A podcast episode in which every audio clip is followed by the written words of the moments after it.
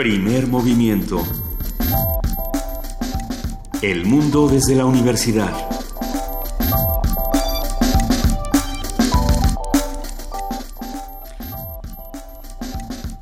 Siete de la mañana con siete minutos y ya estamos aquí en primer movimiento. Yo soy Juana Inés de ESA y está conmigo Luisa Iglesias. ¿Cómo estás, Luisa? Aquí estoy, queridísima Juana Inés. Muy buenos días. Muy buen día a todos los que hacen comunidad con nosotros. ¿Cómo están? Ya se despertaron, ya están por ahí eh, con algo que contarnos. Cuéntenos, por favor. Estamos en arroba P Movimiento, en diagonal primer movimiento UNAMI, en el teléfono 55 36 43 39. a lo mejor muchos ayer nos fuimos a dormir escuchando audios que sí, audios que no en la eterna contienda Yunes contra el mundo, que habrá que discutir por qué seguimos sin tener pruebas y, nada más presentando argumentos que, bueno, pueden ser eh, desacreditados con tanta facilidad. Sí, bueno, sobre todo mi, punto es el mismo que, que era que era una semana, semana que era porque no Yunes se pone a trabajar y este y deja de utilizar este lugar que le dio el, el electorado de Veracruz para, para que hiciera realmente una una transición política, una alternancia política, deja de utilizarlo para, para sus venganzas aparentemente personales y empieza a realmente hacer algo por, el, por la, la ciudadanía de Veracruz. Pero bueno. Pero bueno, vamos a ver si ya en algún momento a Yunes se le ocurre ponerse a trabajar. y mientras tanto habrá que discutir qué es lo que está pasando también con el PRD. Eh, muchos diputados, muchos personajes importantes del PRD han decidido apoyar a Andrés Manuel López Obrador. Esa es una noticia que se ha dado en, los últimas, en las últimas horas. De igual manera que hemos hablado muchísimo de las nuevas políticas de Donald Trump y de cómo eh, dará este anuncio de el nuevo gasto eh, en materia militar que va a estar bastante fuerte, históricamente fuerte. Sí, que ahí es donde se notan las las filias y las fobias verdaderas de un gobierno cuando empieza a asignar presupuestos. Entonces, bueno, ¿qué, qué hacer con este aumento en el, en el presupuesto militar y qué hacer con este con el anuncio que lo acompaña, que es yo ya yo de chiquito veía que Estados Unidos ganaba todas las guerras y ahora no ganamos ni una. Bueno, ¿necesitamos eh, guerras? Es la primera pregunta. Pues eh, si tienes una industria bélica de ese tamaño, aparentemente sí.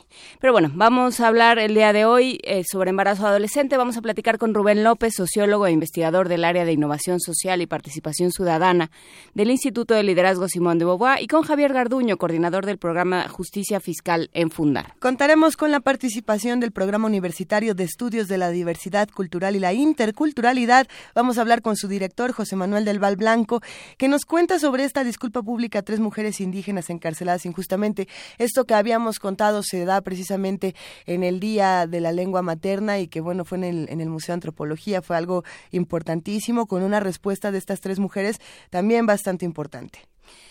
Exactamente, estará en nuestra nota nacional como cada 15 días. Lorenzo Meyer eh, va a hablar sobre la relación México-Estados Unidos. Él es profesor, investigador universitario y su interés se ha centrado en la historia política mexicana del siglo XX a la actualidad. Y tenemos una nota internacional que precisamente también se junta a este tema, Trump a través de sus libros. Esto con el comentario del doctor Manuel Perló Cohen, director del Instituto de Investigaciones Sociales en nuestra poesía necesaria, pues, Luisa y su poeta punk. no, pero no es poeta punk. Bueno, es? es beat. Ah. que también es punk. No, Ann, Walden, que si no me equivoco el día de ayer eh, nos, nos, nos, la dejamos pendiente. Exactamente. vamos por ella. Te toca a ti. En nuestra mesa, Comercio Sexual en la Ciudad de México, Marta Lamas eh, publica, la investigadora y profesora de la UNAM, antropóloga catedrática del ITAMI, quien se ha convertido en un referente para los trabajos sobre política de género, sobre eh, discriminación, equidad de género y todos estos temas. Eh, acaba de publicar un libro en Océano llamado El fulgor de la noche, el comercio sexual en las calles de la Ciudad de México. Vamos a platicar con ella del tema. Y si bien es interesante analizar la parte académica de los textos de Marta Lamas, hay que decir que eh, son libros bellísimos porque hay muchísima experiencia autorreferencial, hay partes muy vivenciales que son, por supuesto, conmovedoras en cada uno de sus libros. Cerramos esta mañana con Mireya Imas, directora del Programa Universitario de Estrategias para la Sustentabilidad, directora precisamente de este programa que nos habla sobre qué le van a hacer. ¿Qué? ¿Eh? A ver, ¿cómo, cómo? ¿Que le van a ah. hacer qué? A la EPA. Agencia de Protección al Ambiente. ¿Ustedes ya saben qué le van a hacer? Bueno, vamos a discutirlo todos aquí. Quédense con nosotros de 7 a 10 de la mañana aquí en Primer Movimiento, eh, porque vamos a arrancar con, con una suerte de fiesta. Eh, para ponernos de buen humor hay que escuchar siempre a Jan Sibelius, esta grabación de 1939 que tenemos aquí del andante festivo en un arreglo para cuerdas. Esperemos que lo disfruten.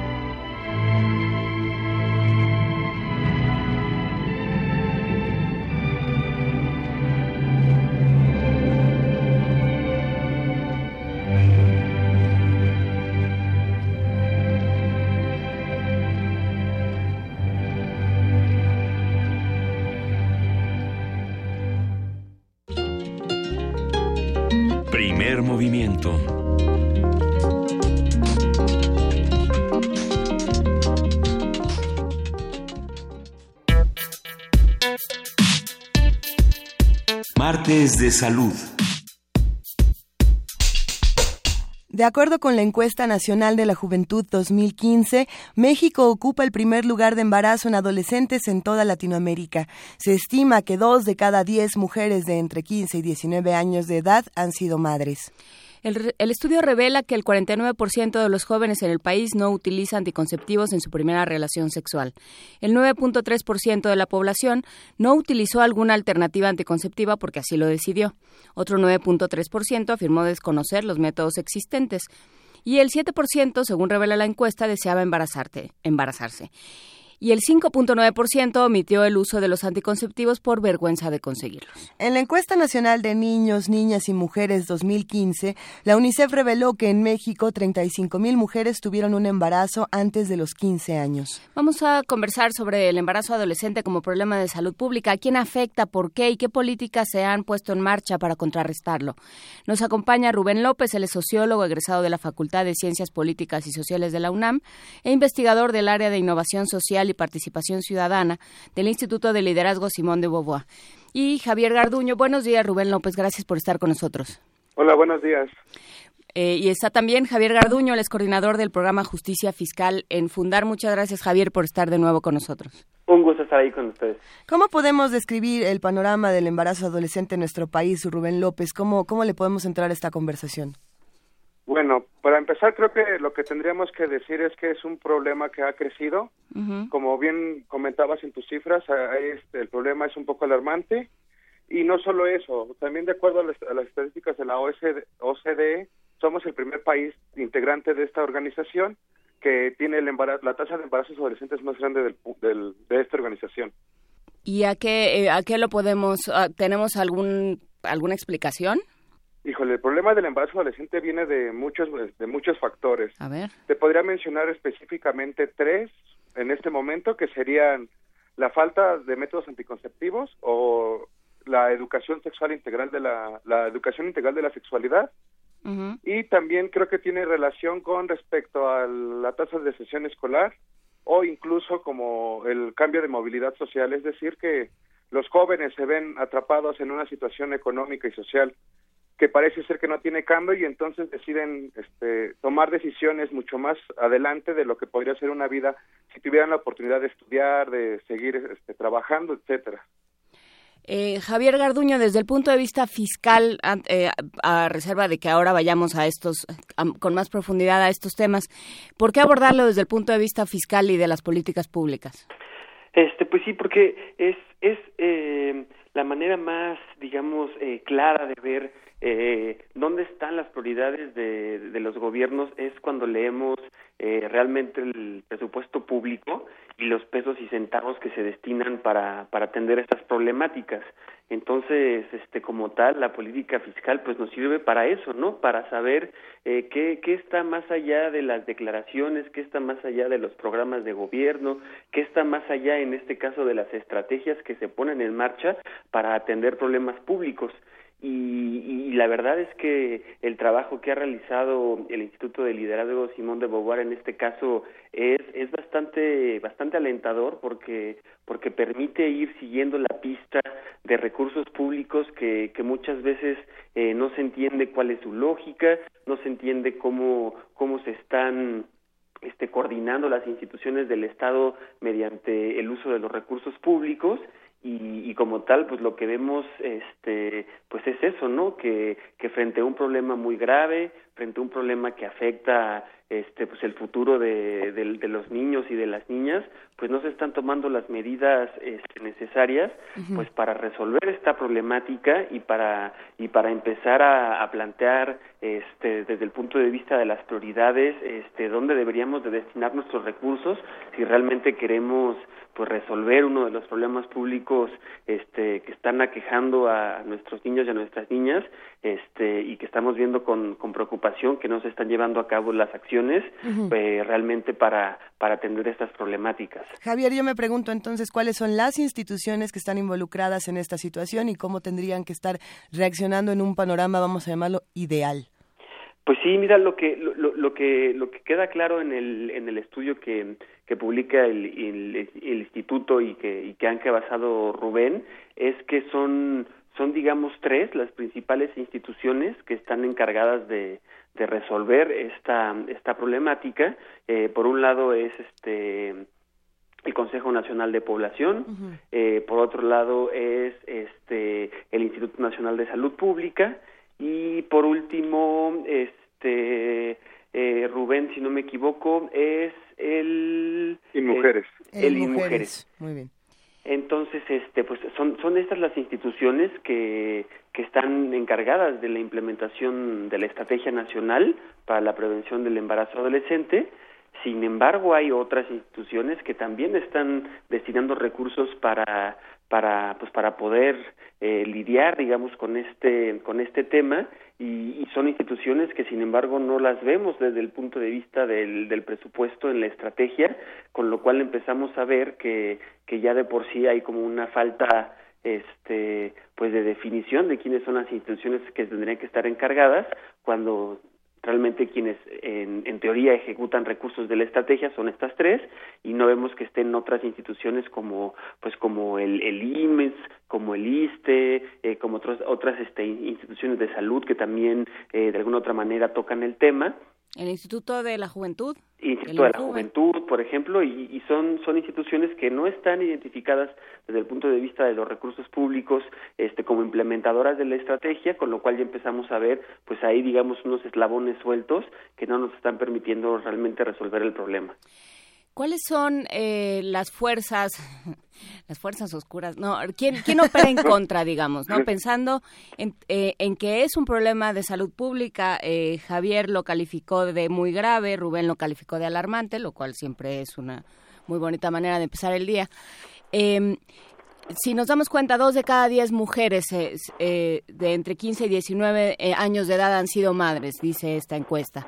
Entonces, bueno, sí, sí, es una cosa muy grave, sobre todo si no es un, parte de un proyecto de vida, ¿no? O sea, si no forma parte, si no es algo deseado, si no hay las condiciones y en un país como este. Entonces, eh, ¿quién, está, quién, ¿quién está operando en contra de que, de que se pongan en marcha estas políticas públicas, Rubén?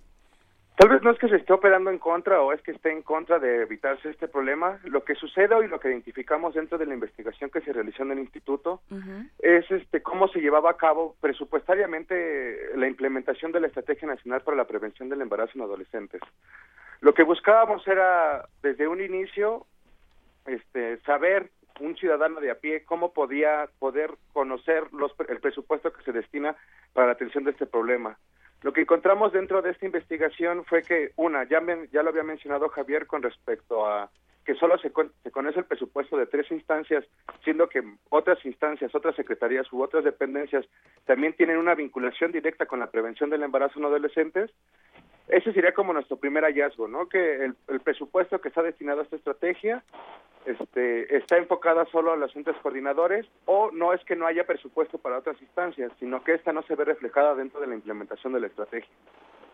También creemos que eh, la asignación del presupuesto, eh, bueno, ha habido muchos recortes, como sabrá, sobre todo en el sector salud y educación, pero para el año 2015 el presupuesto bajó 45%, ya no se le otorgaron recursos a las mujeres no es que se esté o no en contra de prevenir el embarazo adolescente, sino que la política pública me parece que, aunque no haya muchos recursos, podría ser, ser este, ejecutada y aplicada de, con mayor precisión.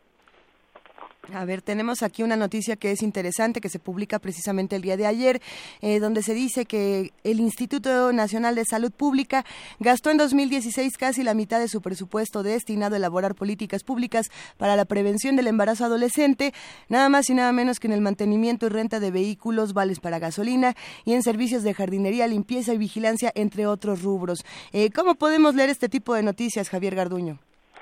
Pues sí, mira, ahí este y, retomando las, las dos preguntas, yo te diría, pues, ¿quiénes están este eh, pues reproduciendo este tipo de problemas este pues yo me atrevería a decir que este pues son son dos factores.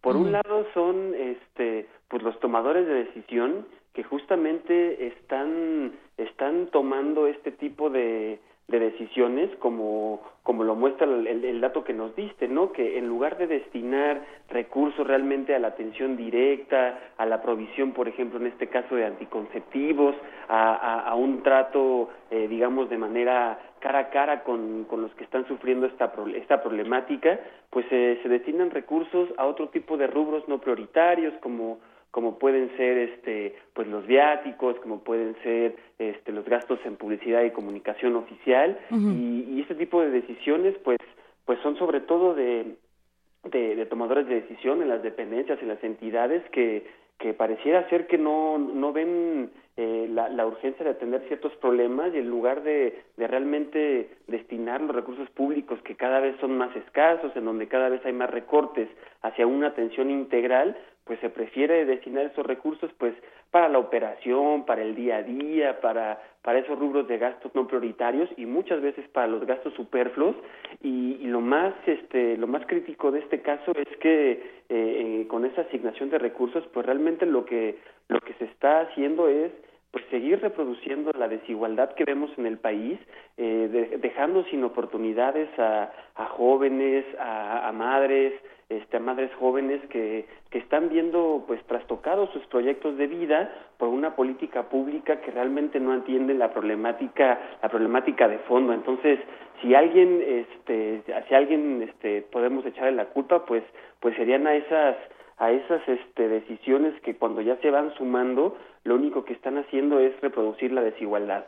Entonces, pues a, a, los políticos, a los, a los grandes empresarios que, que, que les interesa que, que, haya una, una población cada vez más desigual, pues son los que están viéndose beneficiados en este caso por ese tipo de política. Y a ver, es que yo creo que eh, creo que habría que sería interesante dar un paso atrás y preguntarse en, una, en un ejercicio, digamos, retórico, ¿por qué esto va a ser un problema? ¿no? O sea, ¿por qué, ¿por qué el embarazo adolescente les causa tanto conflicto? ¿No? Tan bonitos que son los niños. Digamos, jugando al abogado del diablo, este, porque lo que te pueden decir es, ¿por qué va a ser un problema de salud pública? Mira nada más cuánto niño cachetón y feliz hay en, en los parques, ¿no? ¿Por qué va a ser un problema de salud? ¿Por qué me vienes a decir que tengo que hacer algo para, para que los niños no vengan al mundo? ¿no? Y pueden entrar y ya, o sea, ni nos metamos en el asunto ideológico ni, ni religioso. Nada más así, ¿no? O sea, ¿por qué va a ser un problema? Las mamás están sanas, los niños están sanos. ¿Cuál es el problema? Vamos definiéndolo desde ahí, les propongo. Eh, Rubén López. Mira, este, entiendo la pregunta y justo me parece que muchas personas la hacen, pero creo que al final lo que lleva o lo que viene en el trasfondo es el bono demográfico. Además existe una precariedad Ay, ay. Rubén López, estamos teniendo muchos problemas con la comunicación. una alcantarilla. Este, vamos a, recuperar la conversación con Rubén López y mientras compartamos un dato interesante y es que, por ejemplo, en 2015 el presidente Enrique Peña Nieto implementó precisamente la Estrategia Nacional para prevenir el embarazo en adolescentes como una acción entre las comillas más grandes, según el prioritaria. Y bueno, con eso seguimos contigo, Rubén López. Bueno, mira, Creo que de los factores, aparte de hablar de bono demográfico, para la vida misma de las jóvenes que se embarazan, un embarazo a temprana edad genera una mayor exposición a situaciones de inseguridad, de protección y maltrato, además de que genera dependencia económica con respecto al proveedor del, del digamos, del, del dinero, de los servicios dentro de casa. Existe además una asociación en la adolescencia y la perpetuación de condiciones de pobreza y brechas de desigualdad de género. Es decir, una chica que se embaraza este, tempranamente en su adolescencia corre el riesgo de quedarse, o justo como mencionaba Javier, ¿no? Que se quedan en situaciones de precariedad donde pueden ser mano de obra o pueden ser utilizados como manos de obra barata. También creemos que en el trasfondo o gran parte del trasfondo del problema es que se está invisibilizando la violencia contra las mujeres a esas tempranas edades. Habrá de preguntarse cuántos de los embarazos con los adolescentes realmente fueron consensuados desde una desde la relación sexual o incluso para el proyecto de vida de la mujer. Claro. Eh, Javier Garduño, ¿cómo se empieza a trabajar esto en, políticas públicas? O sea, eh, ya se está viendo que los recursos que están destinados para ello no están funcionando. Eh, ¿Qué hacemos para que para que empiecen a funcionar y cómo podemos hacer un seguimiento? Pues creo que ahí lo que lo que tendríamos que que, que, hacer en este caso es eh, pues cumplir con, con los múltiples tratados que, que ha firmado el Estado mexicano, en particular el, el, el, pacto eh, este, interamericano para, para los derechos económicos, sociales y culturales, en donde está muy, muy claramente establecido cuáles deben de ser esos principios que debe seguir el Estado mexicano para, para garantizar los derechos humanos y en este caso los, los derechos de, de, las niñas y los niños, ¿no? Y, y como tal uno de los estos principios es la movilización del máximo de recursos disponibles. Hoy es, es una obligación del Estado mexicano este, movilizar la, la mayor cantidad de recursos públicos para atender estos problemas y es algo que, lamentablemente no estamos viendo. Y, y más allá de eso eh, no solamente los recursos eh, que, que, uno puede este, leer a través del presupuesto los pesos y centavos sino la movilización de los recursos humanos la movilización de, de, de las instituciones y, y, eso pasa necesariamente por una coordinación de, de una estrategia que, que sinceramente vemos que no que, que, no marcha bien, ¿no? Este, no hay como tal este, una coordinación que se, que se establezca claramente cuáles deben de ser este, los compromisos, cómo se deben de estar coordinando las instituciones para realmente asegurar que que estos recursos eh, se van a movilizar y se van a utilizar de la mejor manera, con eficiencia, con, con, con honestidad, con, este, con seguridad, eh, de forma tal que veamos que, que, cada peso que se invierte en este tema,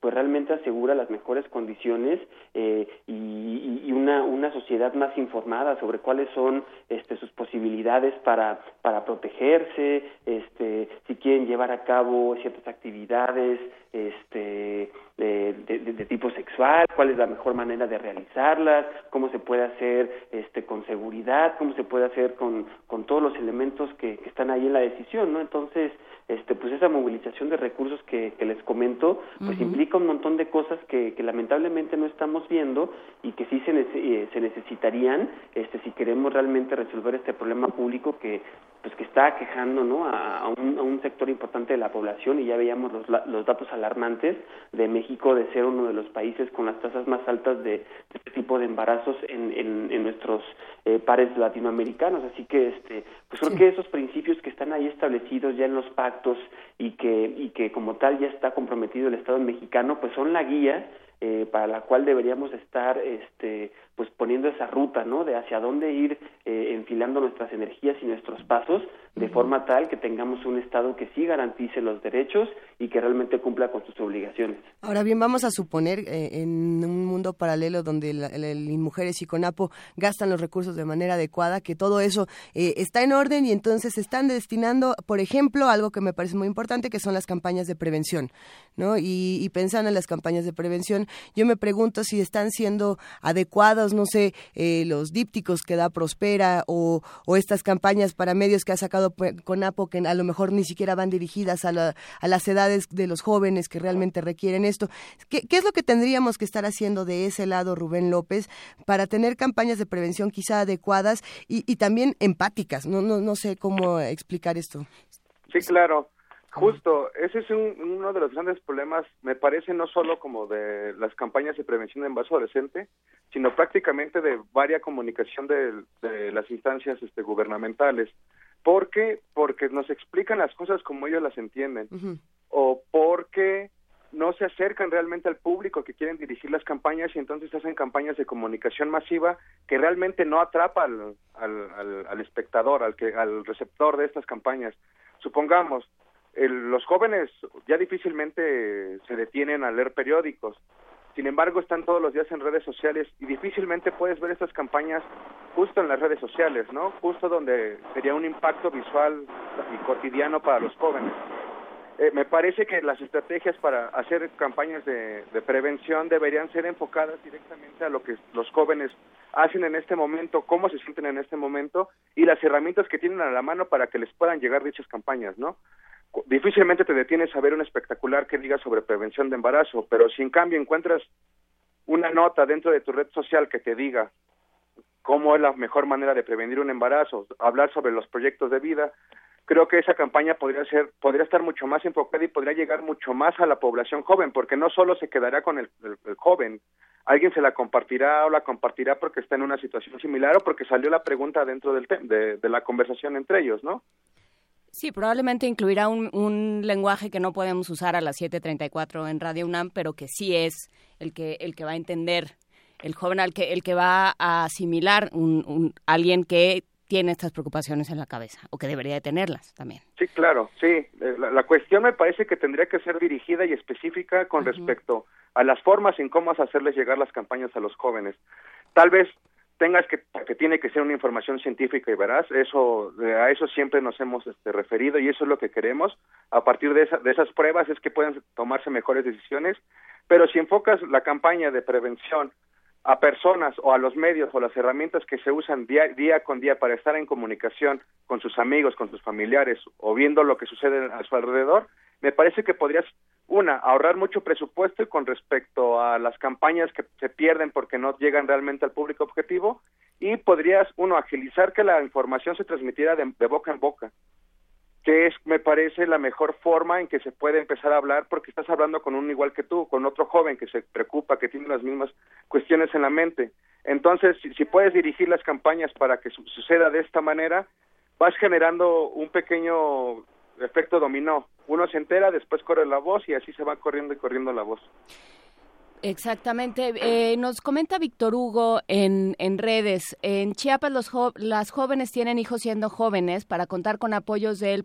Progresa, dice él, supongo que es Prospera. prospera. Más hijos, más apoyos. Eh, ¿Esto es así, Javier Garduño?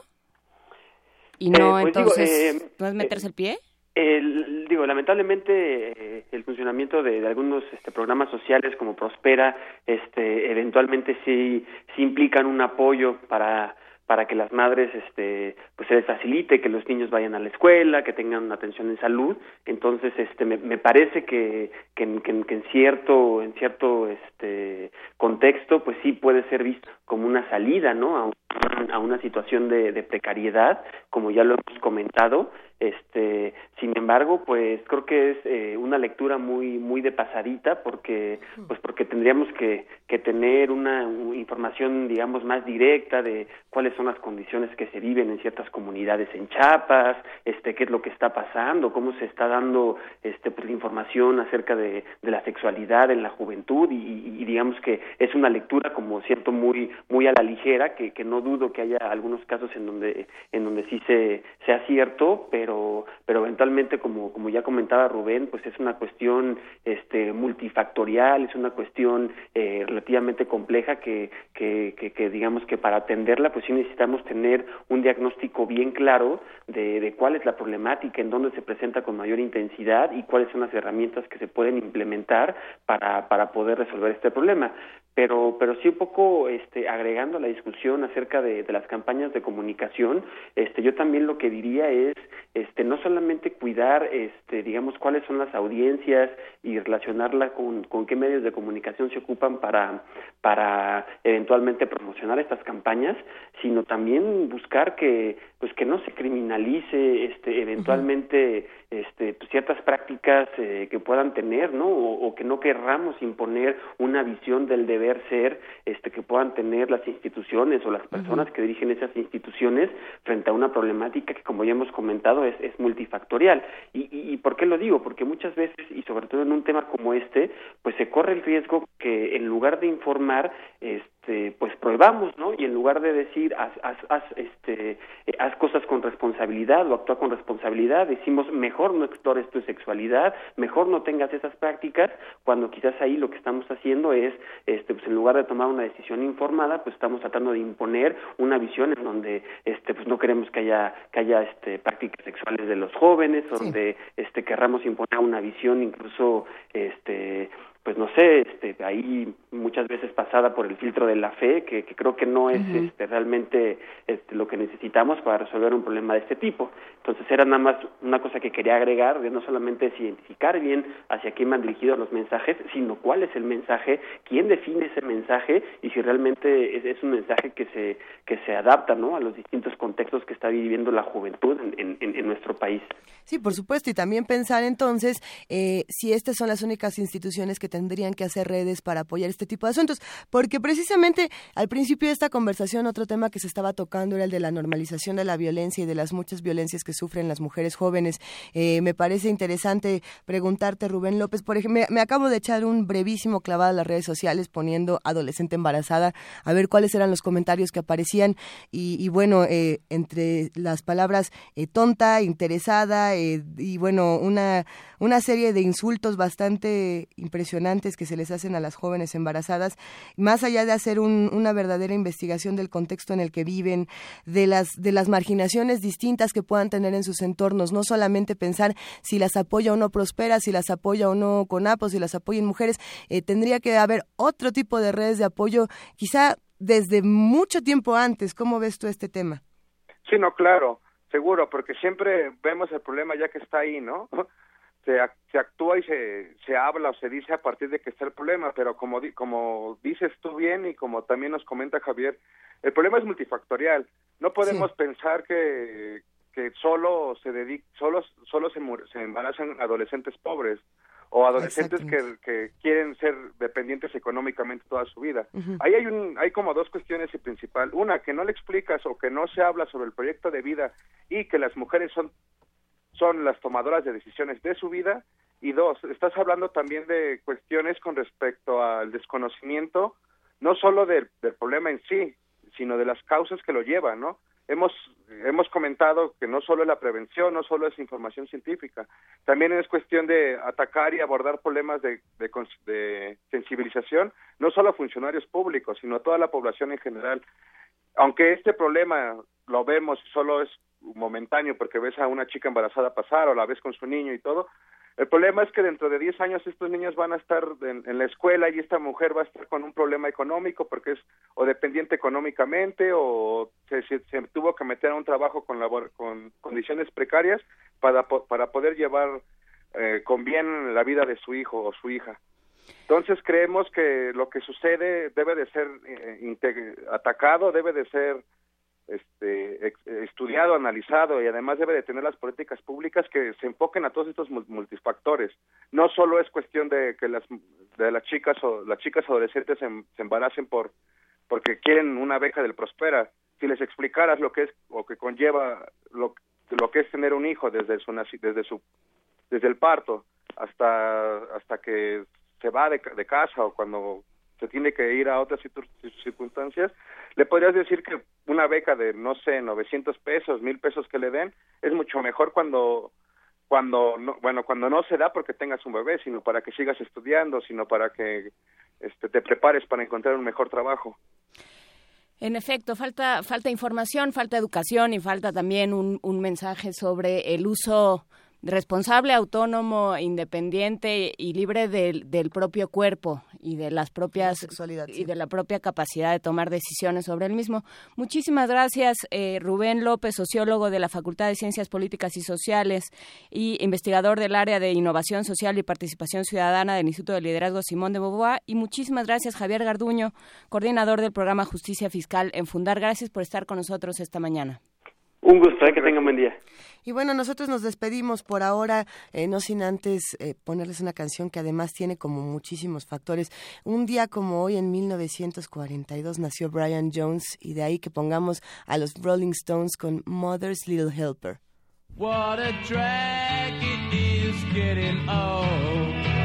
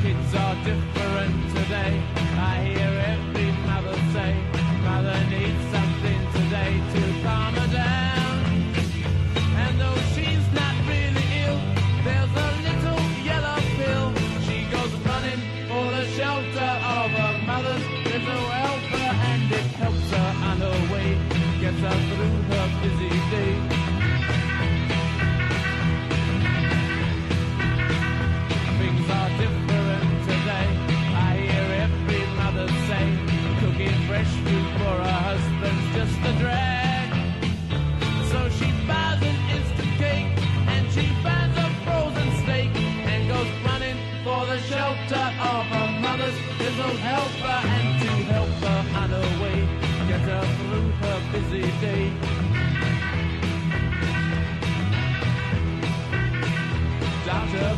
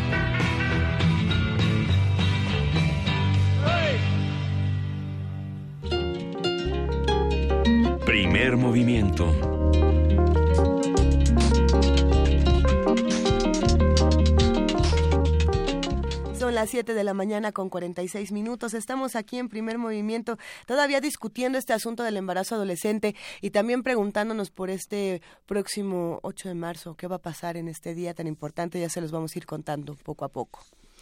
Sí, desde luego. Eh, se va a poner interesante. Se va a poner interesante eh, de entrada y en algo que no tiene que ver. Eh, la UAM, la UAM Iztapalapa tiene una tiene un coloquio sobre medios y comunicación, ciencia, medios, periodismo y diferentes temas. Así es que también vamos a estar platicando con ellos.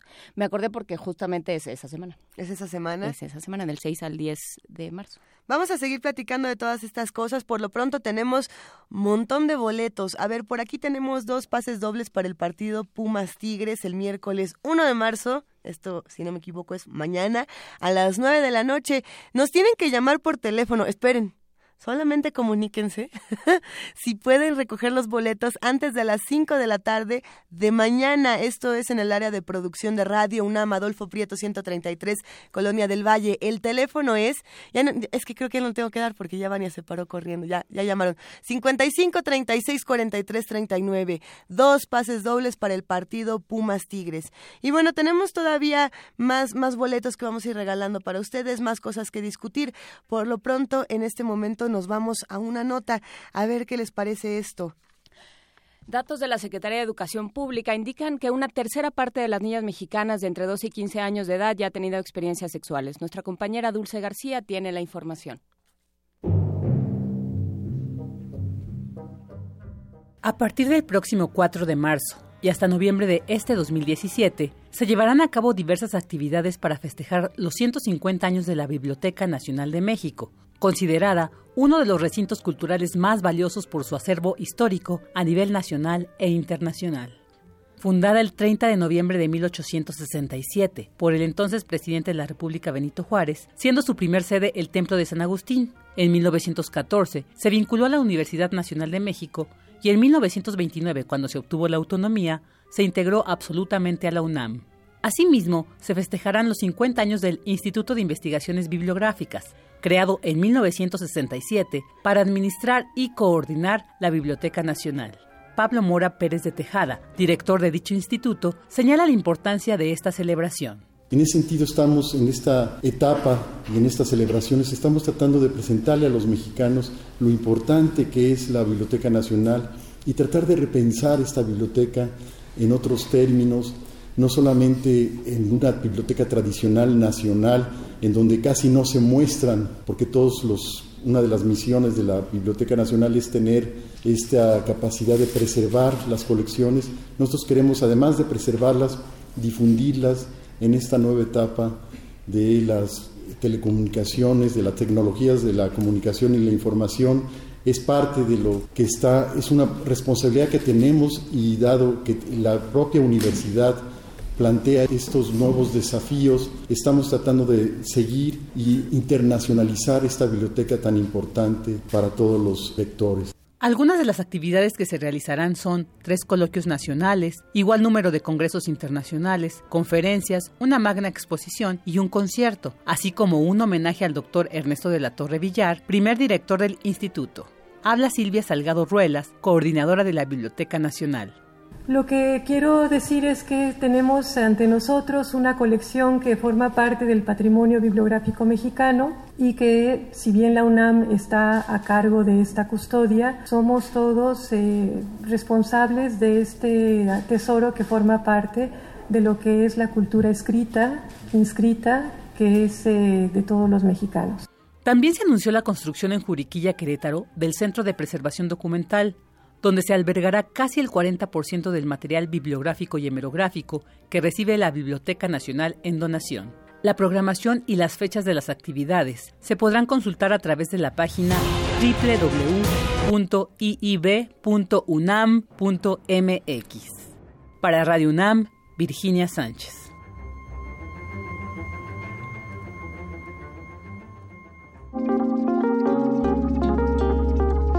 Primer movimiento. Hacemos comunidad. Son las 7 de la mañana con 50 minutos. Nos han mandado muchísimos mensajes y muchísimas llamadas para seguir hablando del tema del embarazo adolescente y para analizar, por supuesto, otros factores. Por ahí Laura Martínez hablaba eh, de la violencia familiar, de las violaciones, por supuesto, que ocurren en, el seno familiar. Eh, otros comentarios nos han mandado y yo recomiendo muchísimo eh, la lectura a un blog a www.tribunafeminista.org que precisamente me lo, me lo presentó Carnalita del mundo, una querida radio escucha que se pone arroba noranor 2014, un abrazo a Carnalita del mundo. Y desde hace ya varias semanas me he dedicado a leer este blog donde uno puede conocer eh, pues muchísimos asuntos, no solamente sobre embarazo adolescente, sino eh, sobre cómo vemos las masculinidades, el machismo, la misoginia, cómo analizamos también el feminismo desde otro punto de vista. Hay ahora un artículo bastante interesante con un video sobre el paro de mujeres que habrá el 8 de marzo, así como la importancia de establecer relaciones que ayuden a la promoción de la salud de las mujeres. En fin, realmente es una invitación a que conozcan este blog. También lo encuentran en Twitter como arroba tfeminista-bajo, así que pues consúltenlo para que todos podamos seguir discutiendo estas cosas con otro tipo de herramientas. Y si por ahí tienen alguna página, algún blog, algún libro que quieran recomendarnos para seguir hablando hablando de embarazo adolescente, para seguir hablando de otros temas, por aquí nosotros tenemos el de Marta Lamas, escríbanos, arroba P Movimiento, diagonal Primer Movimiento UNAM y teléfono 55 36 43 39. Y para que continuemos con esta discusión, ¿por qué no escuchamos, querida Juana Inés, el banquete de Ulises? Exactamente, de René Avilés Favila en descargacultura.com en esta eh, herramienta que tiene la UNAM para que lleve uno en el bolsillo a los diferentes autores. El banquete de Ulises de René Avilés Favila en www.radiounam.unam.mx y en www.descargacultura.unam.mx. El banquete de Ulises, René Avilés Favila.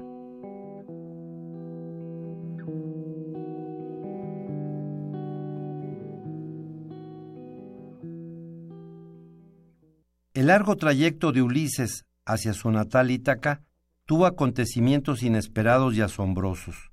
Muchos de ellos están narrados en la Odisea, otros no, y de algunos hay versiones contradictorias.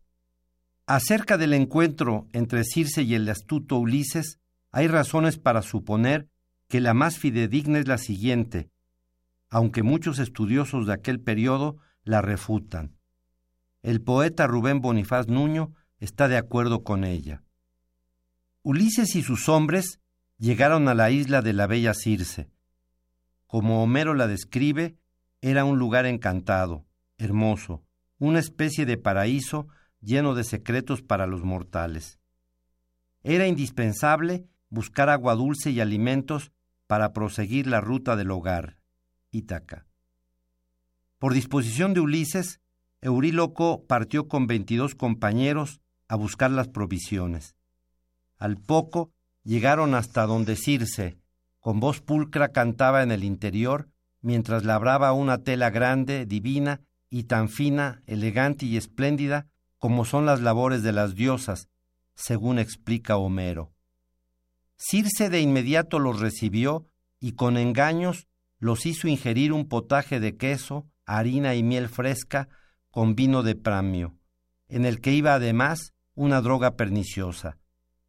Todos se hartaron con aquel brebaje y poco después los hombres estaban transformados en cerdos y eran conducidos a sus posilgas en medio de ruidosos gruñidos que causaban hilaridad a los sirvientes de la diosa. Según Homero, Euríloco retornó con Ulises, cosa inexacta, pues de haberlo hecho, nadie hubiese podido reconocerlo convertido como estaba en puerco. Ulises, al notar que se hacía tarde y sus compañeros no regresaban, decidió averiguar lo ocurrido. Contra lo que se afirma en la Odisea, Hermes, quien salió en ayuda del héroe, sólo le proporcionó algunos consejos para evitar que la hermosa y cruel hechicera Circe le diera alguna maligna pócima y no tuvo la ocurrencia de advertirle que sus amigos ya carecían de forma humana. Hermes dijo, Te preparará una mixtura y te echará drogas en el manjar, mas con todo eso no podrá encantarte porque lo impedirá el excelente remedio que vas a recibir. te diré ahora lo que ocurrirá después. Cuando Circe te hiera con su larguísima vara, tira de la aguda espada que lleva sobre el muslo y acométela como si desearas matarla. Entonces, cobrándote algún temor, te invitará a que yazgas con ella. Tú no te niegues a participar del hecho de la diosa. Las sabias recomendaciones de Hermes, quien dicho sea de paso, tenía viejas rencillas con Circe, lo que nos obliga a pensar en que las imperfecciones son también cualidades o defectos, según se vea, de los dioses, fueron seguidas al pie de la letra por el prudente y astuto Ulises. Circe, desconcertada, después de pensarlo rápidamente, sus brujerías habían fracasado por vez primera, se percató de que estaba frente a un hombre singular. ¿Quién eres y de qué país procedes? ¿Dónde se hallan tu ciudad y tus padres? Me tiene suspensa que hayas bebido estas drogas sin quedar encantado, pues ningún otro pudo resistirlas tan luego como las tomó y pasaron el cerco de sus dientes. Alienta tu pecho un ánimo indomable. Eres sin duda aquel Ulises de multiforme ingenio, de quien me hablaba siempre el argifonte, que lleva áurea vara, asegurándome que vendrías cuando volviese de Troya en la negra y velera nave. Mas, ea, envaina la espada y vámonos a la cama para que unidos por el hecho y el amor, crezca entre nosotros la confianza. Ulises y Circe se hundieron en el profundo placer del amor.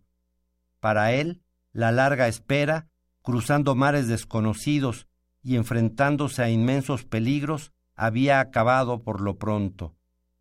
Ella, la diosa Circe, encontró en Ulises la pareja perfecta. Una y otra vez hicieron el amor y al fin llegó el nuevo día. Circe ordenó vino y comida, la carne más fresca y las bebidas más añejas para homenajear al héroe, que con su astucia logró lo imposible, doblegar a Troya y borrarla del mapa. Por semanas todo fue amar. Ulises vivió para complacer a Circe, pero un día la nostalgia por Ítaca, por su esposa Penélope y por su hijo Telémaco volvió a resurgir con fuerza. Entonces decidió despedirse de la bella diosa y ordenar a los hombres que le quedaban preparar la nave. Regresaban a casa. Circe lamentó la partida y su dolor era sincero pero sabía que Ulises no le pertenecía y le permitió que se fuera, y le proporcionó agua dulce y alimentos para la travesía. Circe besó por última vez los labios de Ulises. Ah, si mi destino no fuera retornar, dijo tristemente el héroe, podría amarte hasta la muerte. Y yo, repuso la diosa temblando de emoción, te daría la inmortalidad para que nuestro amor fuera eterno pero en efecto, nuestros rumbos están trazados por fuerzas superiores a tu talento y a mis poderes. Ya en la oscura nave, uno de los hombres interrogó a Ulises. ¿Y los compañeros que iban bajo las órdenes de Euríloco? Ulises palideció. Como pudo, reconstruyó mentalmente su maravillosa estancia en las tierras de la diosa Circe. Desde el momento en que llegó y la conquistó, hasta que ella lo despidió, vertiendo copiosas lágrimas. ¿En dónde habían quedado veintidós de los guerreros que le acompañaban? Nunca los vio, tampoco pensó en ellos, ocupado como estaba con la diosa. Mas en algún momento, entre sesiones casi interminables de amor, Circe habló y le dijo, ahora lo recordaba con precisión, que los había convertido en cerdos. Cierto, Ahora todo lo veía con diáfana claridad. ¡Qué tragedia! Entonces, aquellos maravillosos platillos que la servidumbre de la diosa le ofrecía estaban confeccionados con las carnes de sus amigos. Ulises, echando mano de sus recursos, explicó que Circe los había convertido en pájaros y así salieron volando con rumbo desconocido, tal vez al Olimpo o quizás al Averno imposible saberlo.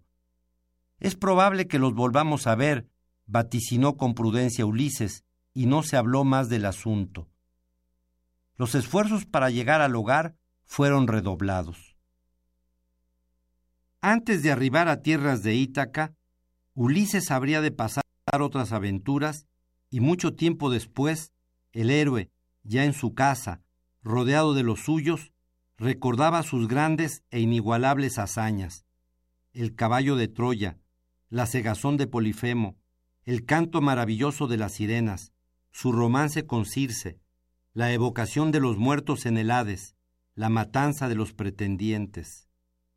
Y de cuando en cuando suspiraba por sus amigos que la bella diosa convirtió en cerdos. Resultaron suculentos guisos.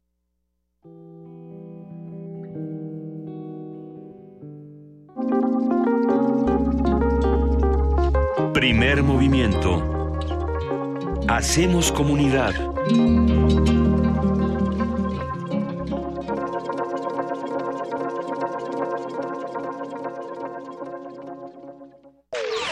Corte informativo. La UNAM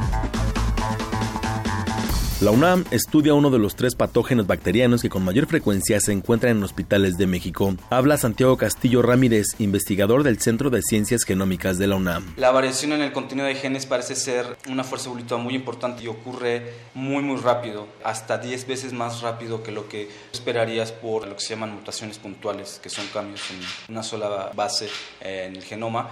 Y esto es muy interesante porque hasta hace poco no se había analizado o no se habían contrastado estos dos tipos de cambios en el genoma. Una característica muy importante de estas bacterias es que son resistentes a múltiples tipos de antibióticos, entonces no es tan sencillo luego tratarlas desde el punto de vista clínico. Y estamos tratando de entender cuáles son los mecanismos que han generado la variación en el número de genes en estas cepas. Nacional. Andrés Manuel López Obrador, presidente de Morena, calificó de simulación las imputaciones hechas por el gobernador de Veracruz Miguel Ángel Yunes en el sentido de que recibió dinero de Javier Duarte, acusó a la Fiscalía Especializada para la Atención de Delitos Electorales de ser una tapadera de la mafia del poder. Por su parte, Santiago Nieto, titular de la FEPADE, negó que exista un proceso contra Morena o contra López Obrador. Indicó que solo se investiga a funcionarios de Veracruz que presuntamente beneficiaron al partido del tabasqueño en el pasado proceso electoral. Es importante señalarlo así. En este momento estamos investigando al señor Javier Duarte y al señor Gabriel de antes eh, y nos, eh, la FEPADE debe, tiene la obligación de analizar las conductas para efecto de determinar cuáles serán los siguientes pasos a, seguir. Absoluta, con imparcialidad, sin filias ni con absoluta imparcialidad y sin filias ni fobias. Miguel Ángel Osorio Chong, secretario de Gobernación, urgió al Congreso a aprobar la Ley de Seguridad Interior y la reforma al modelo policial. Reiteró que las autoridades locales deben asumir su responsabilidad en la materia. Lo que hay que hacer es ya, ya legislar no puede pasarse, seguirse postergando por más de 10 años, o lo que refiere a esta administración desde que fue presentada hace ya dos años y medio, un tema tan fundamental para todos los mexicanos que es el tema de la seguridad. Por eso es que creemos que ya es tiempo ya de poder legislar, más allá de tiempos electorales, de cálculos políticos. Luis Torres García, vicerrector asociado de Relaciones con Egresados del Tecnológico de Monterrey, fue asesinado a tiros en Chihuahua aparentemente en un intento de robo de automóvil. Economía y finanzas. José Antonio Mit, secretario de Hacienda, señaló que la expectativa de crecimiento económico del país disminuyó para este año. Eh, es una eh, expectativa que se ubica ya más entre 1,5 y 1,7, cuando lo que se aprobó en el presupuesto tenía una expectativa de crecimiento de 2,5. Eh, nosotros reconocemos y hacemos nuestro, para efectos de nuestro trabajo interno, los pronósticos y los conceptos del mercado que hoy nos ubican en una realidad de crecimiento menor. Internacional. El millonario Wilbur Ross fue ratificado por el Senado de Estados Unidos como secretario de Comercio luego de ser designado por el presidente Trump. Ross señaló que trabajará rápidamente para renegociar el Tratado de Libre Comercio de América del Norte. Cultura. El Museo Soumaya informó que las obras surrealistas de Salvador Dalí, uno de los máximos representantes del arte del siglo XX, podrán verse en Paseo de la Reforma. La muestra, que lleva por nombre Dalí, tratará de un compilado de obras representativas con esculturas como Perfil del Tiempo y Cristo de San Juan de la Cruz.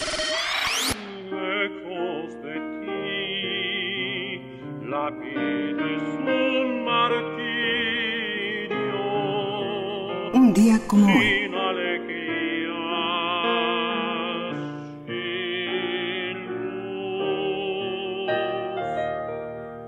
En 2010 murió Carlos Montemayor, escritor y traductor mexicano. Fue un activista social en defensa de las comunidades indígenas y de los grupos más vulnerables del país. Porque me faltas porque me faltas. Fue miembro de la Academia Mexicana de la Lengua y de la Asociación de Escritores en Lenguas Indígenas y cantante de ópera aficionado. Guerra en el Paraíso es una de sus obras más reconocidas.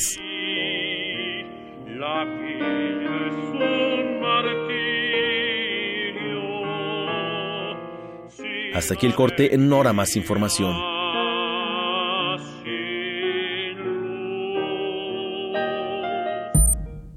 Escuchas XEUN Radio UNAM.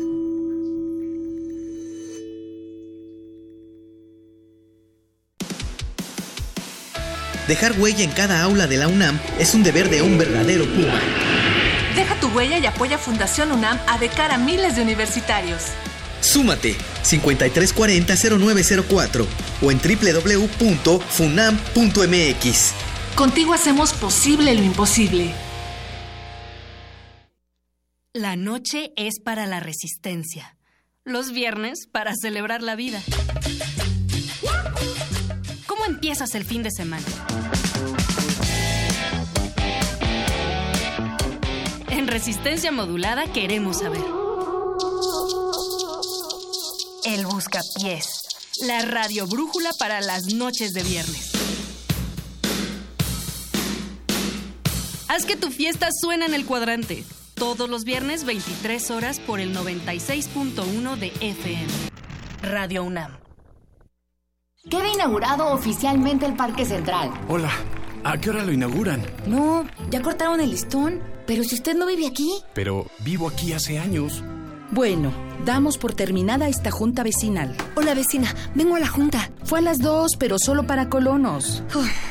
No te quedes fuera. Actualiza el domicilio de INE y participa en las decisiones de tu comunidad. Ahora que actualicé mi domicilio, decido lo que le conviene a mi comunidad.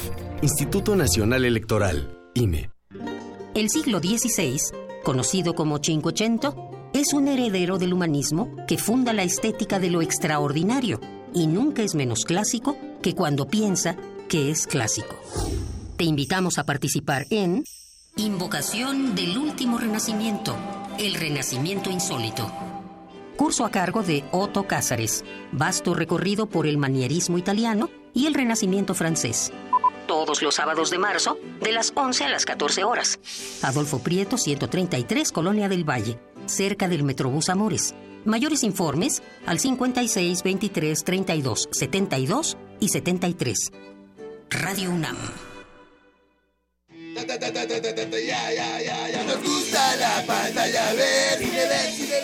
Sí, este año nos pusimos punks.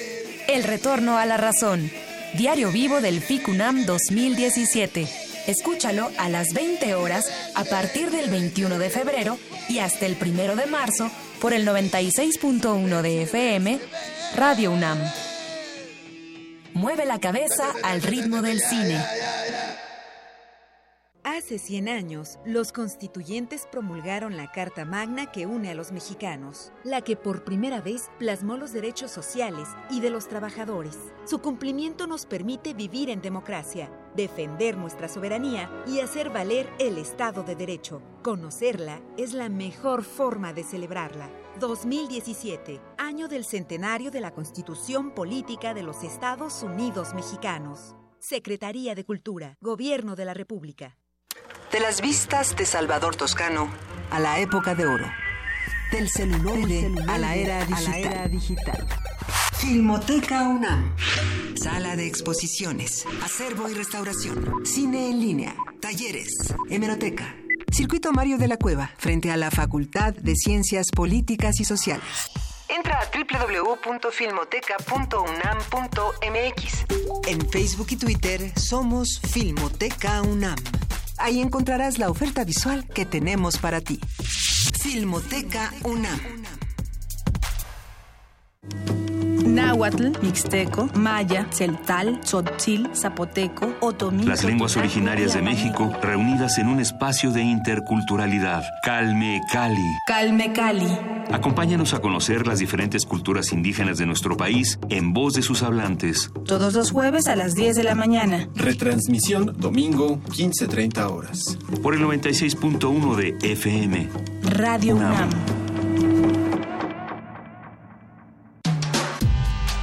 Primer movimiento. Podcast y transmisión en directo en www.radiounam.unam.mx.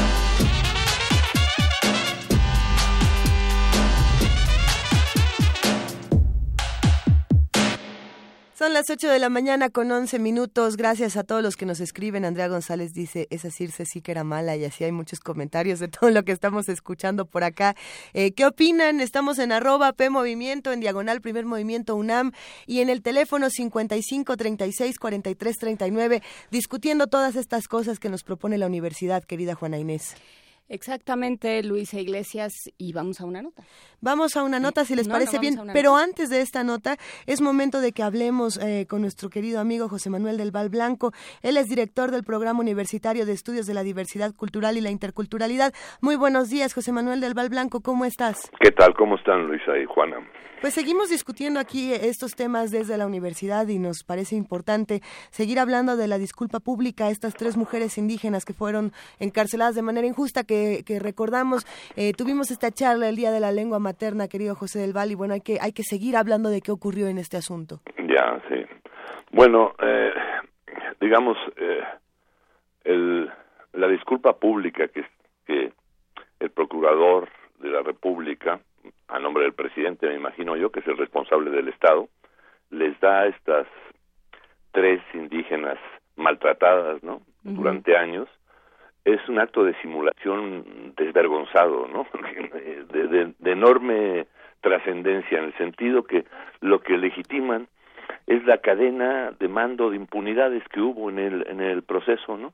Te pido perdón y ya todos los que se involucraron en, en, en- en cometer estas violaciones a la ley con ellas quedan exculpados, ¿no? Nos damos cuenta del, del, del sentido de este acto de simulación, ¿no? O sea, esconder la responsabilidad y la impunidad de la cadena de mando de un acto de esta naturaleza, efectivamente, ¿no? Y es la trascendencia, ahora ya se va a encontrar así. Entonces vamos a esperar que en un año de estos el procurador le pida perdón por Ayotzinapa, y vamos a esperar que pida perdón por Nochistlán, y vamos a esperar que por Ostula, en fin, ¿de qué se trata esta, esta, esta lógica de, de, de, de, de- de simulación del Estado mexicano, no? Es indignante, ¿no? O sea, lo, lo, lo- eh, ese acto de simulación con, a- to- con todas las televisiones y todo, ¿no? Lo, si- lo que me resulta muy interesante, José del Val, era precisamente esto que nos decía Yasnaya Aguilar en aquella conversación que vale la pena retomar ahora. Si bien eh, partimos de esta simulación, la respuesta que dieron estas mujeres fue importantísima, así como pensar que esto no había ocurrido antes, eh, pensando por ejemplo en lo que dijo Jacinta de eh, este, este tiempo perdido no nos lo van a regresar y, y lo que están haciendo con las mujeres eh, no va a parar por una disculpa. Eh, Tener declaraciones como estas, bueno, es algo que, que nos importa muchísimo, a lo mejor de este lado. Por supuesto que nos importa y, y- y- frases fundamentales hasta que la dignidad se haga costumbre, ¿no? Eh, ¿no? Eh, Eso es eh, un elemento esencial de los pueblos indígenas, la costumbre, el costumbre, evidentemente, ¿no? Sí, ahí Ahora, lo el- que pasa sí. es esto, es si eh, nos, no- nos encantó poder escucharlas, ¿no? Pero es- en, en ese pequeño espacio en que encontramos un espacio de dignidad que se expresa frente al Estado específicamente, al mismo tiempo el espacio lo, lo utiliza el Estado para generar un modelo de impunidad en donde toda la cadena de mando que está involucrada en ese proceso queda ex- exonerada en ese momento con el perdón. Eso es lo que quiero decir también es que es que nos eh, cuando nos quieren nos van a reconocer algo nos toman el pelo de alguna manera u otra, ¿no? Efectivamente, ¿no? Y, y se dejan que los insultemos al final, ¿no? ¿Eh? Eh, No hay ningún problema, eso no les preocupa ya, porque ya lo que lo que lograron fue eso, ¿no? Acabar con la con la responsabilidad de la impunidad de los mandos que cometieron el, el asunto. Si hubiera un acto de perdón, sería un acto de, miren, están en la cárcel este, este, y este, y este, y este, y este, y este, que tuvieron que ver con el proceso. Es decir, una disculpa acompañada de dignidad y justicia. Exactamente, o sea, que la dignidad sea sea evidente, ¿no? No con, no no nada más decir, ay, lo siento mucho, y a mí que me importa lo que, que lo sienta el Estado, ¿no? Sino lo que nos importa es que se evite que esto se continúe, pero si, si cada acto de esta envergadura le damos una justificación con perdón, pues anulamos la posibilidad, eh, o sea, garantizamos la impunidad. Es un acto de impunidad brutal el que, el que cometieron en ese momento, efectivamente, ¿no? Sí, sale muy barato. Eh, la humillación, la violencia, eh, la violación a los derechos humanos termina saliendo muy barata. Exactamente, pero eso es lo que, por eso digo, eh, es hasta perverso, ¿no? El, asunto, efectivamente, porque digo, eh, pudieron hablar las, la, eh, Jacinta, Alberta y Teresa, pudieron hablar, pero lo que pudieron hablar en ese momento, efectivamente, era nada más el, el, el costo que para el Estado tenía eso, y no le importó. Y es precisamente la pregunta es, ¿el Estado ya olvidó lo que dijeron estas tres mujeres una semana después? Sí, ya olvidaron perfectamente, porque además su estrategia no era, no era, el problema no era escucharlas, el problema era eliminar la responsabilidad de la cadena de mando que había cometido el acto. Entonces, no hay en la cárcel, ni va a haber en la cárcel nadie de ese evento porque el Estado ya pidió perdón. ¿Te das cuenta, o sea, digo, de, de, la, de la perversión que hay en, en, en, el, en el evento y en la actitud esta, efectivamente? ¿Y qué pasa con Ayotzinapa? ¿Y qué pasa con, con, Ostula? ¿Y qué pasa con la guardería, no? Y los responsables están en cualquier sitio, no hay responsabilidad, no hay cadena de mando de responsabilidad. Entonces, al no haber cadena de mando de responsabilidad, el Estado no está asumiendo su responsabilidad, ¿no? O sea, la obligación que tiene de meter a la cárcel a todos los que involucraron en un acto de esta envergadura tan estúpido, ¿no? Tres mujeres habían secuestrado a seis agentes de la seguridad de la AFI, ¿no? E, esta estupidez que solo puede ser pensada como estupidez, ¿no? Entonces, a mí, por eso digo, me preocupa esencialmente, de esta manera creen que, que, liberan eh, la responsabilidad, ¿no? Sí, jurídicamente casi la liberan, ¿no? ¿Qué, respuesta puede dar entonces el Programa Universitario de Estudios de la Diversidad Cultural y la Interculturalidad precisamente frente a un asunto como este? Pues lo, mira, la, la, única respuesta, pues, pues, ten en cuenta lo que somos nosotros, somos una pequeña unidad dentro de la universidad, ¿no? Lo único que podemos hacer es clarificar, ¿no? O sea, decir que, que la gente tenga claridad de que estos son eh, estrategias un poco de simulación, ¿no? De, de garantía de impunidad, de corrupción e impunidad, que es lo que tiene frito este país, ¿no? Evidentemente, ¿no? Quizá tú digas, José Manuel del Valblanco, que esta es una pequeña parte de la universidad, pero para nosotros es una parte enorme que está cambiando muchísimas cosas y replanteando muchos discursos. Nos acercamos, por supuesto, a todo el trabajo que están haciendo y le mandamos un inmenso abrazo a todos los que forman parte de este programa universitario. Eh, ¿qué, ¿Qué haremos? La próxima semana sigamos hablando de estos temas. Claro que sí.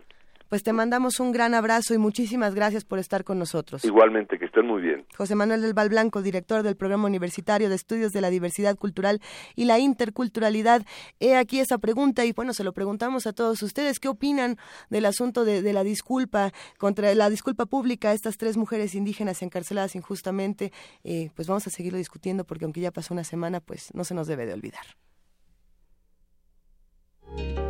Primer movimiento.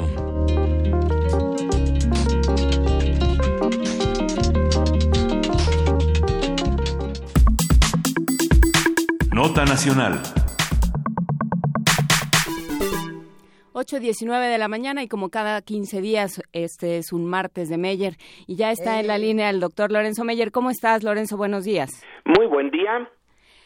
Cuéntanos, a, reserva de decir que hoy en la tarde vas a participar en esta mesa de, eh, desde la Dirección General de Divulgación de la Ciencia de que, propone más ciencia, menos dependencia con respecto a Estados Unidos. Platícanos desde dónde estás viendo esta relación de México-Estados Unidos. Caramba, eh, la estoy viendo desde una desde un ángulo que, bueno, eh, sorprende y a la vez no.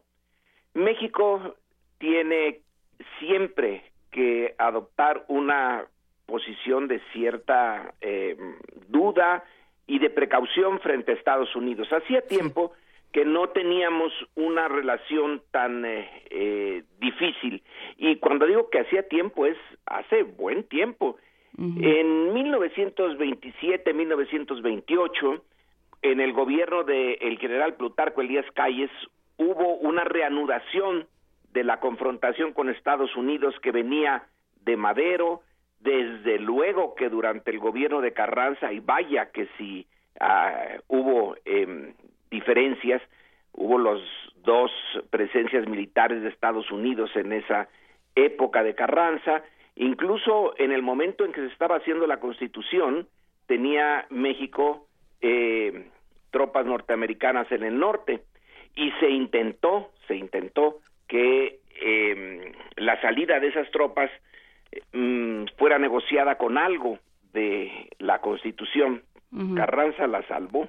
Eh, luego, con Obregón, bueno, la tensión llegó hasta que Obregón firmó los acuerdos de Bucareli y calles otra vez por el petróleo. Pero finalmente, un embajador norteamericano muy distinto a Trump en su visión de qué hacer con México, eh, e influido por un, eh, un memorándum que había escrito eh, un diplomático británico, se llegó a la idea de que para Estados Unidos lo mejor era aceptar las políticas internas mexicanas hasta cierto punto y tratar de no cuestionar, no cuestionar al régimen mexicano. Eh, tratar de parar la guerra cristera usando sus influencias en el Vaticano, eh, aceptar a la Revolución Mexicana, aceptar la idea de que la democracia en México iba a ser bastante relativa porque había una gran fuerza central eh, que luego, luego se convirtió en el partido que todavía tenemos en el poder hoy y que era muy conveniente para Estados Unidos esa eh, digamos, esa estructura mexicana de poder y de mantener a la vida interna mexicana con, eh, em, pues, eh, eh, con una estabilidad, que la estabilidad mexicana le convenía a Estados Unidos, era parte de su interés. Fíjate, esto es desde 1928. Bueno, eso se mantuvo, resistió la expropiación petrolera, resistió eh, las tensiones que creó eh, Cuba, las tensiones que crearon las eh, guerrillas centroamericanas y desde luego el triunfo sandinista en Nicaragua. hubo desavenencias, pero nunca se rompió esa especie de acuerdo no escrito pero muy real entre Morrow y Calles que la estabilidad mexicana era parte del interés norteamericano y listo. Se fue administrando conforme el tiempo pasó y los intereses eh, concretos también cambiaron. Hoy la situación es distinta. Parecía que se llegó a un punto después de esa eh, ese, eh, máximo que fue el Tratado de Libre Comercio, en donde Estados Unidos, eh, por la vía de Bush, primero Bush padre y Clinton, después aceptaron que la economía mexicana se fuera convirtiendo en un apéndice de la norteamericana y que se fuera integrando, no por la vía del trabajo, que ese sí, la frontera debía de seguir impidiendo el paso de indocumentados, al menos en teoría, en la práctica no, eh, pero en el intercambio de mercancías y de capitales y de todo eh, eso que es el centro eh, del, eh, de la economía norteamericana, ahí sí el libre juego, aunque los dos países son totalmente distintos y la posibilidad de que México llegue a ser un país desarrollado está muy, muy, muy en la distancia, se unieron el agua y el aceite eh, y se hizo la mezcla del Tratado de Libre Comercio. Bueno, ahora eh, ha llegado el momento en que casi de, de manera inesperada un corte, un, un, un tajo al eh, nudo que se creía ya el nudo gordiano que había unido a México con Estados Unidos, Bueno, pues eh, Trump, y no es Trump eh, el hombre, al menos no, no totalmente, sino es la parte de la sociedad norteamericana que apoya a Trump, que no ve con buenos ojos ni los tratados de libre comercio porque considera que le han quitado sus eh, trabajos, eh, no ve menos eh, con buenos ojos a la presencia de tantos mexicanos en Estados Unidos y peor aún a los indocumentados. Entonces, esta reacción contra México que la eh, expresa de manera eh, casi cotidiana eh, Donald Trump ha hecho que de repente las clases dirigentes mexicanas, y digo clases porque no es nada más Peña Nieto y su gabinete o el PRI, son también los empresarios, eh, en cierto sentido la clase media mexicana, eh, hasta las iglesias, eh, todos se habían acostumbrado ya a que pues el eh, el carrito mexicano iba siendo arrastrado por el gran tren norteamericano y ahí la llevábamos. Nosotros nos desentendíamos de a dónde íbamos simplemente la idea era administrar ese arrastre que hacía Estados Unidos y se les dice casi de la noche a la mañana pues no a ustedes no los queremos como socios a Canadá sí. Y cuando llegue cuando llega Trudeau a Estados Unidos bueno lo recibe Trump eh, poco faltó para que lo besara.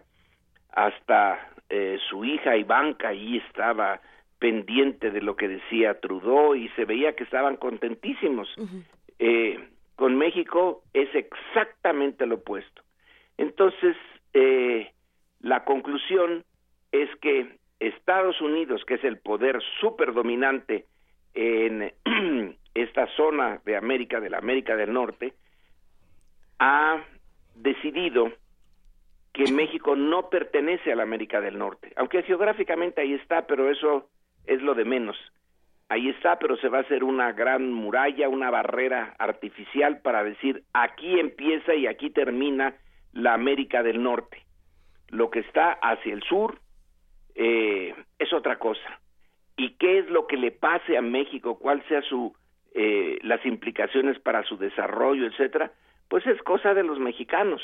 Nosotros ponemos la eh, barrera física y el señor Ross, que acaba de ser nombrado secretario de Comercio, ya dijo que él está en contra de los tratados de libre comercio y ha sido ratificado ayer. Entonces la renegociación del tratado va a ser eh, realmente difícil. Algunos eh, em, en México pensaron, bueno, pero los intereses que ya tienen aquí sus plantas y sus fábricas y que usan la mano de obra baratísima de México, pues no se van a dejar. Pues eso está por verse, porque hasta ahorita, al menos de boca para afuera, han eh, aceptado lo que Trump ha dicho.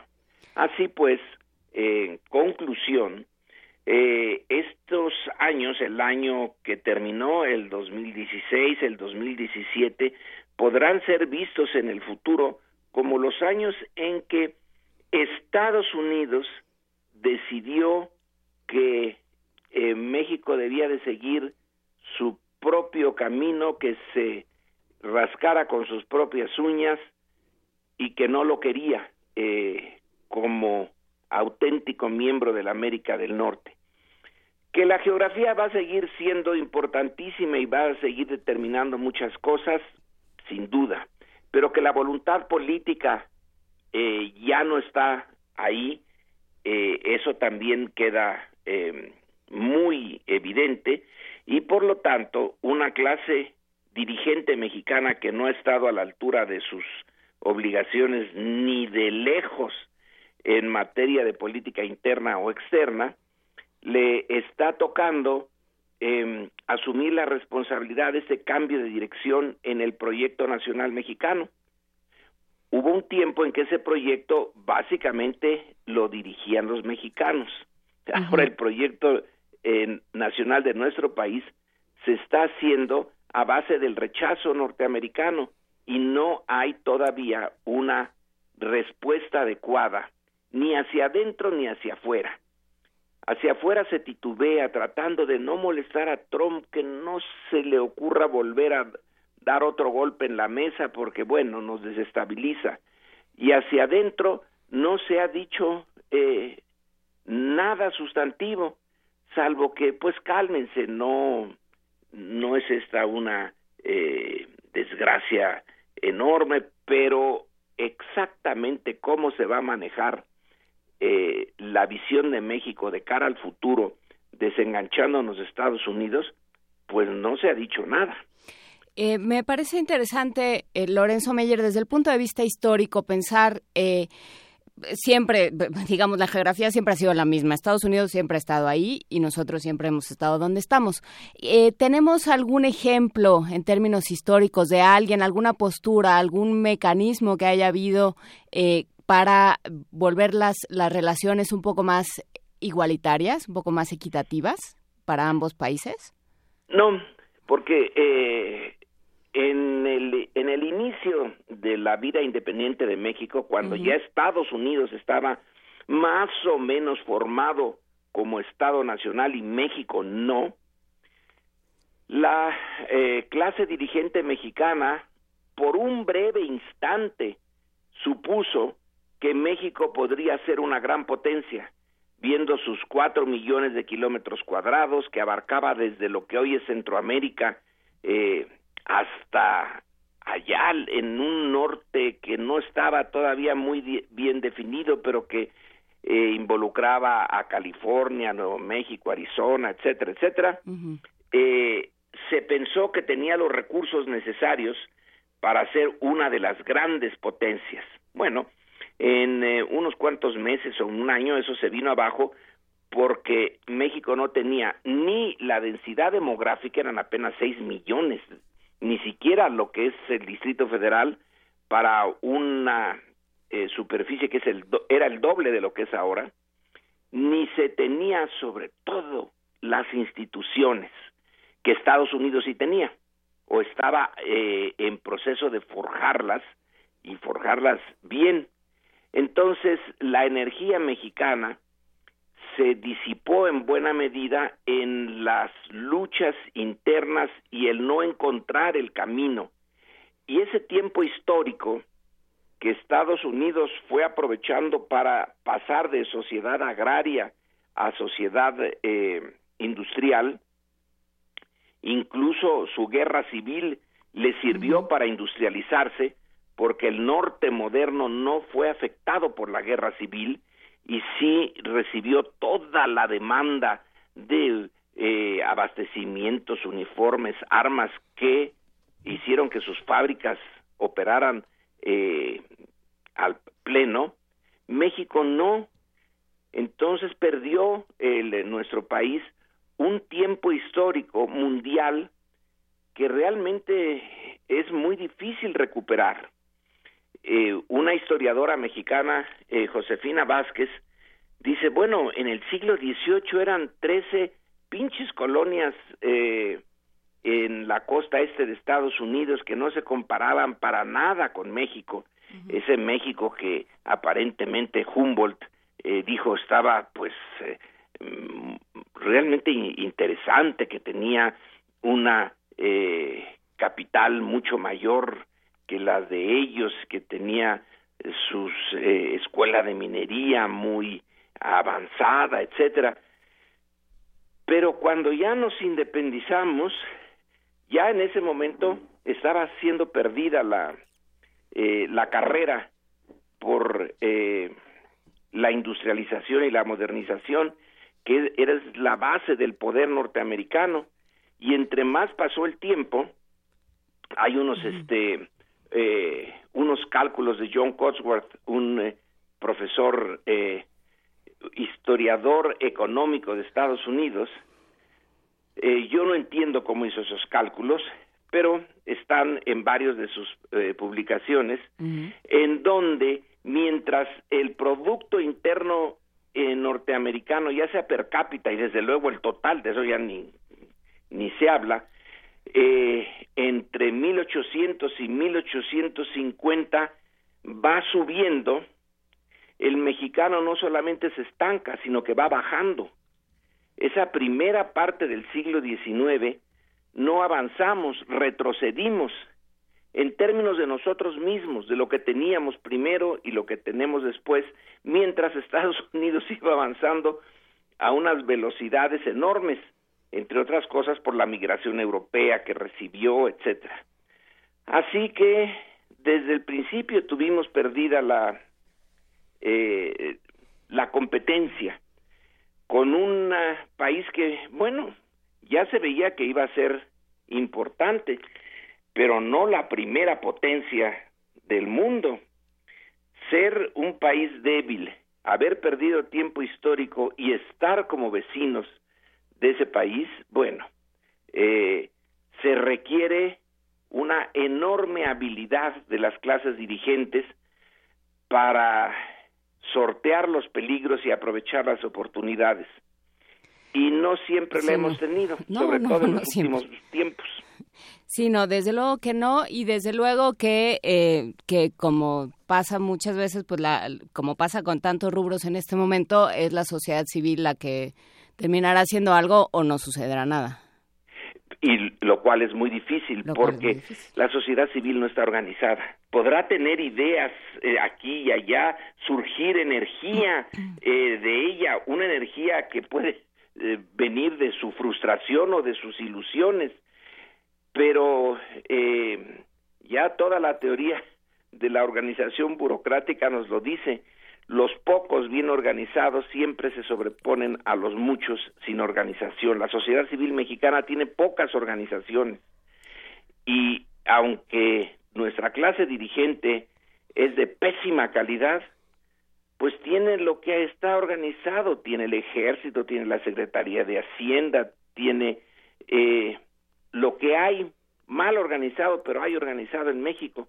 Así que nuestra sociedad civil tiene que hacer un esfuerzo enorme para eh, deshacerse de esa lápida que tenemos de una clase política que francamente nos ha llevado por el casi el peor camino que se podía encontrar. Eh, nos quedamos con el casi, Lorenzo Meyer, que creo que es la parte más más esplendorosa y esplendente de, tu comentario de esta mañana. Podría haber sido peor, muchachos. posibilidades. Muchas gracias por ese rayito de sol. Un abrazo, Lorenzo Meyer. Buenos días, buenos días ambas. Hasta luego. gracias por estar. Gracias por estar con nosotros esta mañana. Qué cosa. Seguimos aquí en Primer Movimiento. Primer Movimiento.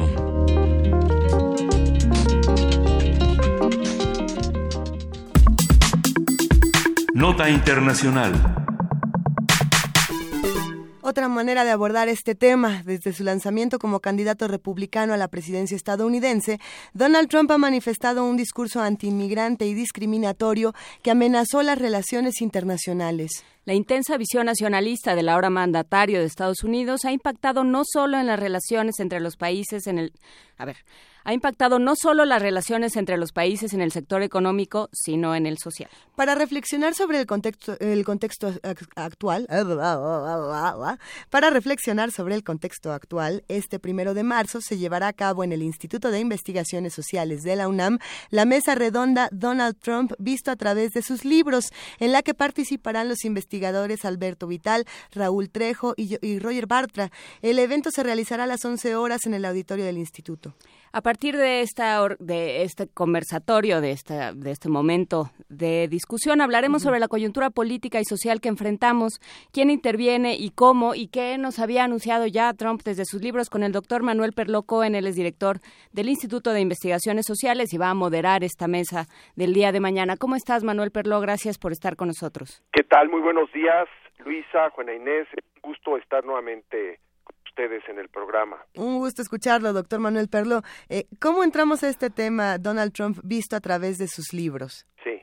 Bueno, mira, eh, yo creo que la academia, los universitarios, tenemos, además de, de protestar este contra Trump y hacerlo por todos los medios eh, pacíficos y salir a la calle y expresarnos a través de distintas maneras, también tenemos que analizar y reflexionar sobre el fenómeno Trump, porque haciendo eso podemos enfrentarlo mejor.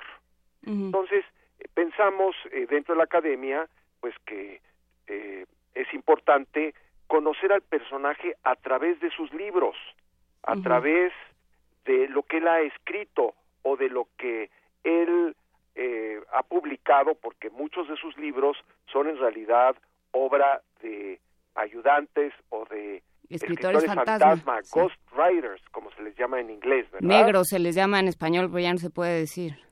No, ¿verdad? Pero, este, pero eh, eh, él ha escrito 17 libros, muchos de los cuales son eh, bestsellers que han vendido millones de copias y hay muchísima gente que los lee, ¿verdad? Entonces, es una variedad de trabajos que van desde eh, consejos para jugar golf. El Never Give Up, ese, no, creo que ese no es. No, no, no, este eh, es un libro eh, que se llama Los mejores consejos este, de golf, ¿verdad? Se llama The Best Golf Advices I Ever Received. Los mejores consejos de golf que, que recibí es un libro publicado en 2005. Entonces, mira, eh, partimos de la idea de que a cualquier eh, político, a cualquier personaje eh, como Trump, se le puede conocer en parte a través de lo que ha escrito antes de llegar al puesto que tiene actualmente como presidente de los Estados Unidos. y muchas veces no se les toma en serio, ¿verdad? Si nosotros hubiéramos hecho una mesa redonda hace no digo que un año, sino hace cinco meses sobre los libros de Trump, pues la gente se hubiera reído de nosotros, ¿no? Sin embargo, hay que tomarlos en serio y hay que analizarlos muy detalladamente desde distintos puntos de vista para ver qué es lo que nos están diciendo estos libros acerca de la personalidad, de la psicología y de la ideología y el comportamiento de este personaje pues que va a estar de presidente y con el que vamos a tener que lidiar. Entonces, mientras más podamos desarrollar un conocimiento de lo que está en su mente, yo creo que como país, como universidad, como mexicanos, vamos a tener también mejores herramientas para enfrentarlo. Eh, ¿De dónde sale esta idea? Porque, porque parece Parece casi frívolo, digamos, eh, jugando al aguado del diablo, parecería casi frívolo ponerse a hablar sobre los eh, libros de golf de o, después. El mismo Carlos Slim, en aquella conferencia de prensa tan, tan extraña que dio hace algunas semanas, dijo, pues es que nadie ha leído el libro este del arte de la negociación. Pero ahí está. The Art of the Deal, sí. El, arte del, de, sí, de, establecer el, arte un acuerdo. De la negociación, que es su primer libro, el cual publica en 1987 con eh, la ayuda, en realidad el que lo escribió fue Tony Schwartz, un periodista de la época, que por cierto salió a criticar durísimamente a Trump unos meses antes de la elección y dijo, ¿saben qué? Cuidado con este tipo, yo lo conozco muy, muy bien y sería un peligro eh, que estuviera como presidente de los Estados Unidos. ¿De dónde sale? Bueno, eh, fíjate que eh, muchas veces ha sucedido en la historia que no se toma en cuenta personajes como, como Trump. ¿Quién tomaba en cuenta hace tres décadas a Berlusconi? ¿Verdad? Pues nadie.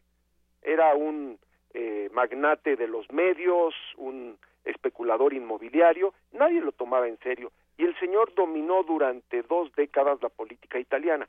¿Quién tomaba en serio Adolfo Hitler en 1925 cuando publica Mi lucha, Mein Kampf.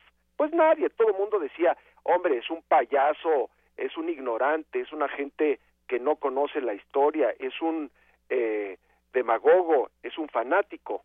Y, y, y ya sabemos lo que pasó. ¿Quién tomó en serio a Pinochet en 1968 cuando escribe un libro sobre geopolítica donde ya está esbozando de alguna manera cómo va a enfrentar lo que él llamaba el peligro comunista este eh, que venía a, nivel internacional y en Chile. Bueno, a Ronald Reagan.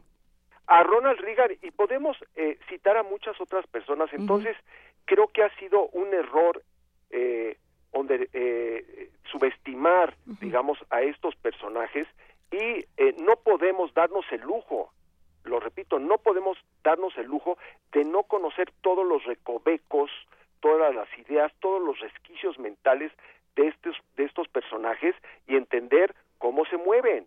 Eh, uno pudiera decir, bueno, pues es que lo que estamos viendo es suficiente. Yo creo que los libros de este señor, y no precisamente el de golf, pero, por ejemplo, él publicó en el año 2000 un libro eh, que es importante porque él ya estaba considerando lanzarse a la presidencia que se llama La América que nos merecemos, The America We Deserve, desde el año 2000, porque eh, eh, Trump ha estado aspirando a la presidencia de la República de los Estados Unidos ya desde hace por lo menos dos décadas. Y eh, tuvo varios intentos a través del Partido Demócrata, a través del Partido Reformista, y no se le hacía, no se le hacía, pero una de las cosas que vemos en los libros de Trump es que él es muy persistente y cuando se pone un objetivo en mente, lo cumple. Lo cual ya nos tendría que preocupar. Pero muchísimo. Entonces, eh, estamos viendo, digamos, a una personalidad que es obsesivo en su actuar y que dice que va a hacer cosas y lo cumple. Si eso es lo que, digamos, en, en, en estos días, digamos, de presidente, eh, un sector de los Estados Unidos está fascinado porque dicen, es que este señor sí cumple.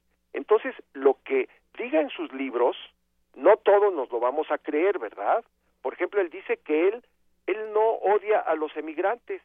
Él dice que, este, que su mamá eh, es emigrante, ella vino de, de Escocia, y que su papá eh, también es hijo de migrantes, que él no les tiene odio, que él lo que odia es a los emigrantes ilegales.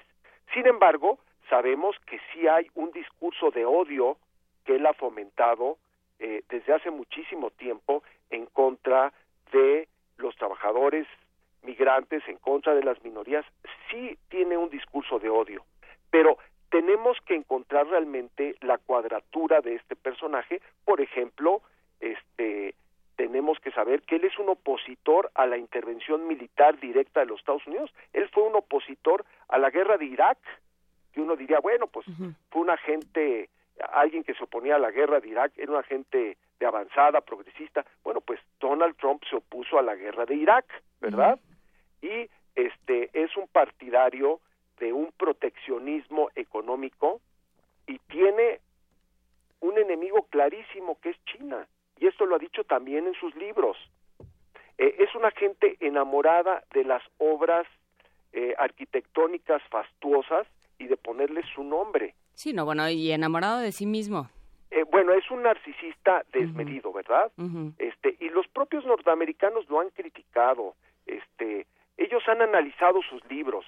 Ellos sí se han puesto realmente a ver este qué es lo que pueden encontrar, lo que pueden leer de lo que dice y de lo que no dice en sus libros. Entonces, queremos hacer un ejercicio de este tipo porque lo necesitamos, no porque sea una frivolidad, sino porque hay que analizar el discurso de los tiranos, hay que analizar el discurso de los déspotas, hay que analizar el discurso de estos personajes que están afectando y que pueden afectar la vida de millones de personas y que nos pueden llevar a una guerra.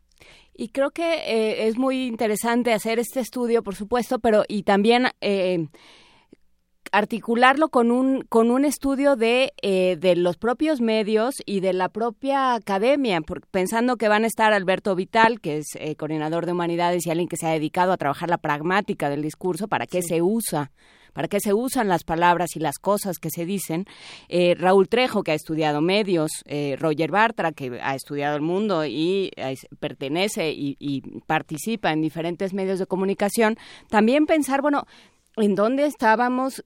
O sea, estas palabras estuvieron siempre frente a nosotros y eh, de alguna manera las no quisimos escucharlas o no quisimos verlas. Ese es otro tema también interesante. No sé si piensan abordarlo, eh, Manuel Perló. Mira, eh, bueno, mencionaste a las tres personas que van a participar y que son realmente los que van a desarrollar esta eh, esta, este conversatorio, esta plática que va a tener mañana lugar en el Instituto de Investigaciones Sociales a las 11 y que invitamos realmente a todo el público a que venga a escuchar esto. Además, lo van a poder ver por, por YouTube y tal vez se transmita por radio. Eh, yo creo que no entendimos bien el fenómeno Trump. Este, no, no, no lo veíamos, no lo veíamos venir. No lo leímos Este, bien. No, no, no. Salvo algunas gentes como Michael Moore, el cineasta, que él desde el principio dijo, les tengo malas noticias. Va a ganar la nominación republicana y va a ganar la presidencia de los Estados Unidos. Él, él- él lo dijo y lo vio con mucha claridad porque habló con la gente que apoya a Trump. Se metió a lo que él llama el territorio de Trump, Trumpland. Bueno, debimos de haber analizado sus libros, porque sus libros tienen eh, un mensaje muy claro. Trump es un gran propagandista, esto hay que entenderlo. Él maneja a los medios a su antojo, incluso oponiéndose a ellos, pero es un gran propagandista. Yo creo que si tuviéramos, digamos, que encontrar eh, un símil, diríamos que es una gente que maneja la propaganda como la manejaba Joseph Goebbels en, en Alemania y que tenía convencido a una gran parte de la población de Alemania de que lo que se estaba haciendo en el país y la guerra que estaban librando era justa hasta el final de la guerra. Entonces, el efecto de la propaganda no hay que subestimarlo y Trump es un gran, gran propagandista y eso se ve en sus libros.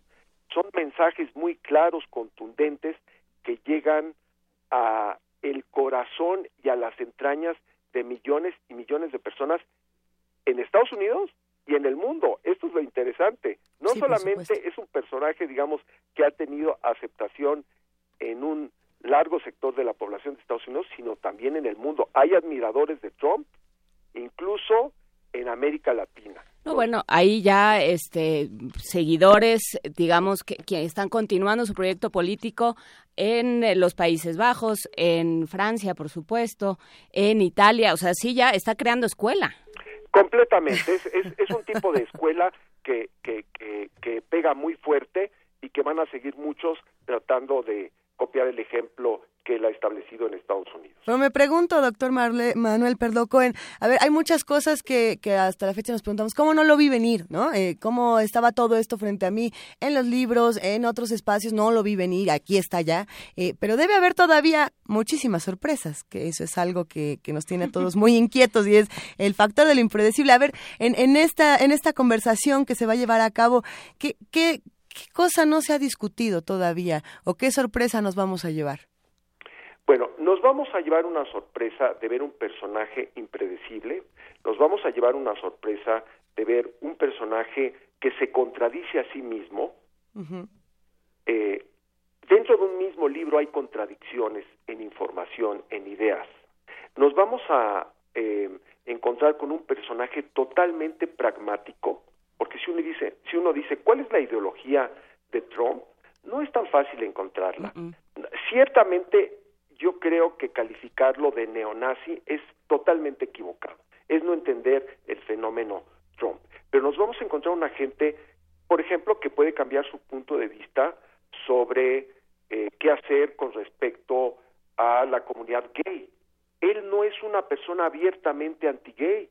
Esto hay que decirlo. este, porque uno pudiera decir, bueno, es un agente de derecha, de ultraderecha, es una gente que odia a todas las minorías.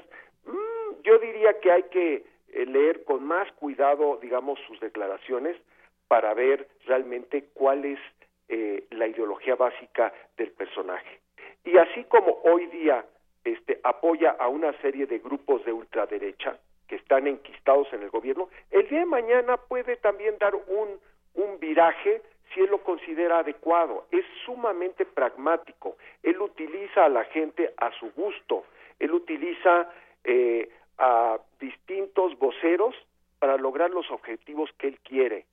Él está en control de la situación y por eso está haciendo eh, declaraciones continuas y está hablando y por eso también eh, logra sus objetivos. Entonces el día de mañana puede dar un viraje Eso, eso que no nos extrañe, digamos, que eso ocurra. Pero hay cosas en las que va a ser persistentes.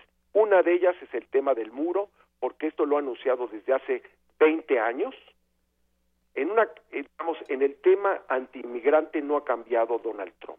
Y entonces va a persistir en el muro. Y eso se va a combinar con esta idea eh, totalmente narcisista y donde a él las obras públicas, las obras, los grandes edificios eh, le atraen profundamente. No dudo que lo que él quiera es que este muro lleve el nombre de Trump, el muro Trump. Y así se va a conocer en la historia el muro del señor Trump.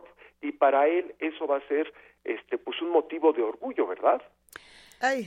Sí, entre otras cosas, pero bueno, lo, eh, queda hecha esta invitación. Suena muy interesante esta conversación. Muchas gracias, Manuel Perloco, director del Instituto de Investigaciones Sociales, por invitarnos este primero de marzo a las 11 de la mañana en el auditorio del Instituto de Investigaciones Sociales a la mesa redonda Donald Trump visto a través de sus libros con Alberto Vital, Raúl Trejo y Roger Bartra. Muchísimas gracias, Manuel Perloco. Gracias, los esperamos mañana y estoy seguro que vamos a aprender muchas cosas y vamos a entender un poco mejor a este personaje y sabremos cómo enfrentarlo. Exactamente. Un gran abrazo y bueno, nos escuchamos muy pronto. Hasta luego. Claro que sí, un abrazo. Buenos días. ¿Qué tal todo este asunto? Vamos a seguir discutiendo lo que opinan. Estamos en arroba P Movimiento, en diagonal Primer Movimiento UNAM y en el teléfono 55 36 43 39. Y yo creo que ya opinaron porque Juan Inés está leyendo con mucha atención un montón de tweets, así que vamos a ver de qué se trata. Y mientras vemos de qué se trata, una nota. El triunfo de Donald Trump fue un factor decisivo para la salida de capitales de México, que al cierre de 2016 se duplicó en comparación con el 2015. Nuestro compañero Abraham Menchaca nos tiene esta información. Ante la volatilidad de los mercados financieros, en 2016, ciudadanos mexicanos transfirieron a cuentas bancarias en el extranjero recursos por 24.438 millones de dólares, una cantidad que equivale al 90.6% de las remesas que llegaron al país en ese mismo año. Al cierre de 2016, el valor de las cuentas mexicanas en bancos del extranjero prácticamente duplicó al registrado en 2015, cuando fue de 12.830 millones de dólares. Para el doctor José Luis Martínez Marca, académico de la Facultad de Estudios Superiores Aragón, el resultado de las elecciones en Estados Unidos fue un factor determinante para la salida de capitales del país. Entonces esto hizo que, pues definitivamente las expectativas de, crecimiento para la economía mexicana, el tipo de cambio como tal, pues generara expectativas de que las devaluaciones que podían venirse para el peso de México pues fueran mucho más altas. Entonces, básicamente a la incertidumbre que generó las políticas propuestas por el candidato ganador de la economía norteamericana, porque los fundamentos macroeconómicos de precios, de balanza de pagos y de crecimiento económico pues realmente no ameritaban una salida tan fuerte de, de capitales. Entonces, lo que buscan los agentes económicos, sobre todo los empresarios, es buscar este, seguridad, estabilidad del tipo de cambio y esto generó justamente salidas, transferencias hacia el exterior del tipo de cambio. El investigador refirió que la salida de capitales genera presión sobre el tipo de cambio. Que por ello, este, sin duda, las, las coberturas fueron una acción inmediata que tuvo que hacer el Banco de México para evitar que continuara la salida de capitales. Entonces esta circunstancia le quitó presión a la incertidumbre y dio lugar a que se estabilizara un poco más el tipo de cambio, con lo cual ahorita que está por debajo de los 20 pesos el tipo de cambio, pues va a ocasionarles pérdidas a mucha gente que sacó sus dólares desde el año pasado, ¿no? Pensando que, que iba a tener una mayor ganancia. El Banco de México estableció que no obstante el entorno de volatilidad de los mercados financieros internacionales, en la segunda mitad de 2016 se observó una recuperación del saldo del ahorro financiero de los extranjeros en títulos gubernamentales. Para Radio UNAM, Abraham Menchaca.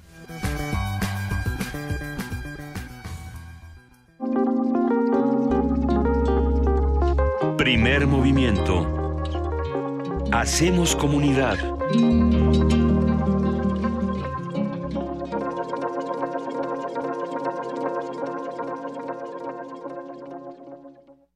Corte informativo. La UNAM.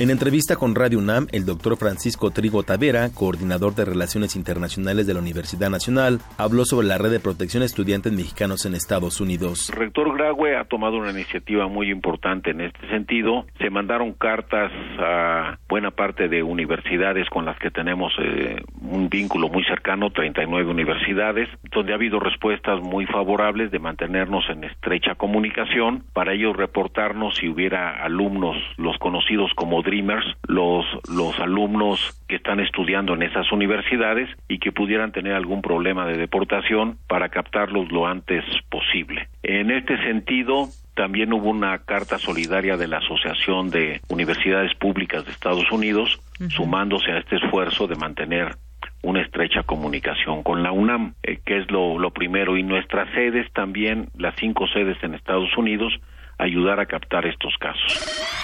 Alberto Crespo, Mariana Hernández, Juan Antonio Torres y Moisés Pureco, egresados de la Facultad de Estudios Superiores Acatlán, ganaron el concurso Campaña Unifin 2017, en el que debían desarrollar una campaña publicitaria que abarcara todos los medios para esa empresa de servicios financieros. Nacional.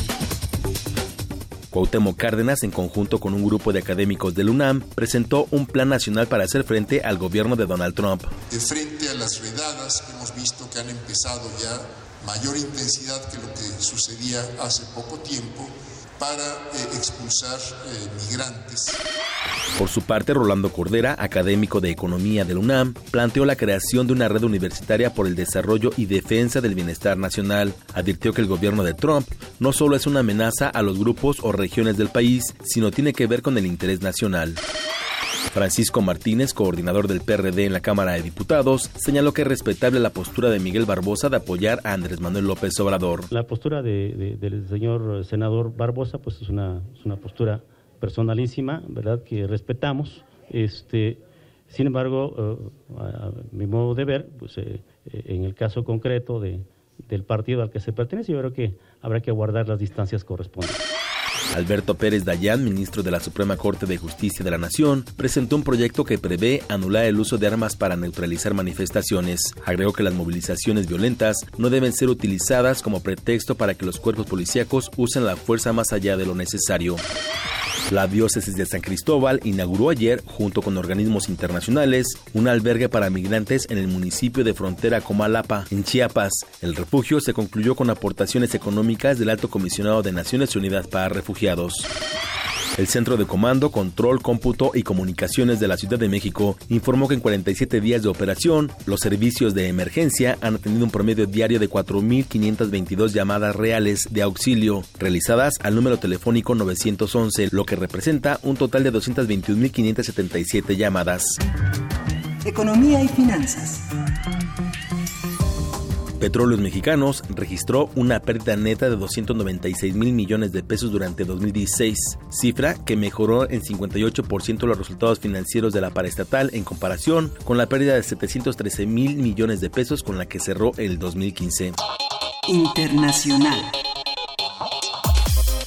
Chuck Schumer, líder del Partido Demócrata en el Senado, aseguró que el primer discurso del presidente Trump en el Congreso estará lleno de populismo. Las cosas de las que hablan normalmente no suceden. Utilizará una retórica populista en su discurso, pero no la apoyará con acciones reales. Hablará como si favoreciera a las clases trabajadoras, pero sus acciones lo desmentirán. Se presentará como un populista, pero gobierna desde la extrema derecha. El secretario general de las Naciones Unidas, Antonio Guterres, advirtió que el ascenso del populismo en el mundo puede generar tráfico de migrantes, discriminación y el abuso contra las minorías. Estamos viendo cada vez más el perverso fenómeno del populismo y extremismo alimentándose uno al otro en un frenesí de creciente racismo, xenofobia y antisemitismo, odio antimusulmán y otras formas de intolerancia. La oposición siria buscará apoyo de Rusia en los diálogos de paz que se celebrarán en Ginebra, Suiza, así lo informó Nash al-Hariri, alto comisionado de los opositores al régimen de Bashar al-Assad.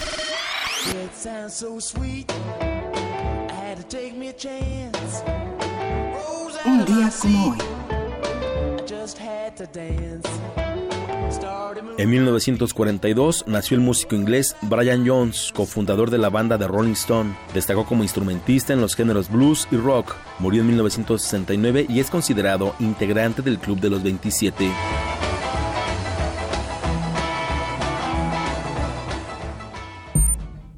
Escuchas XEUN Radio UNAM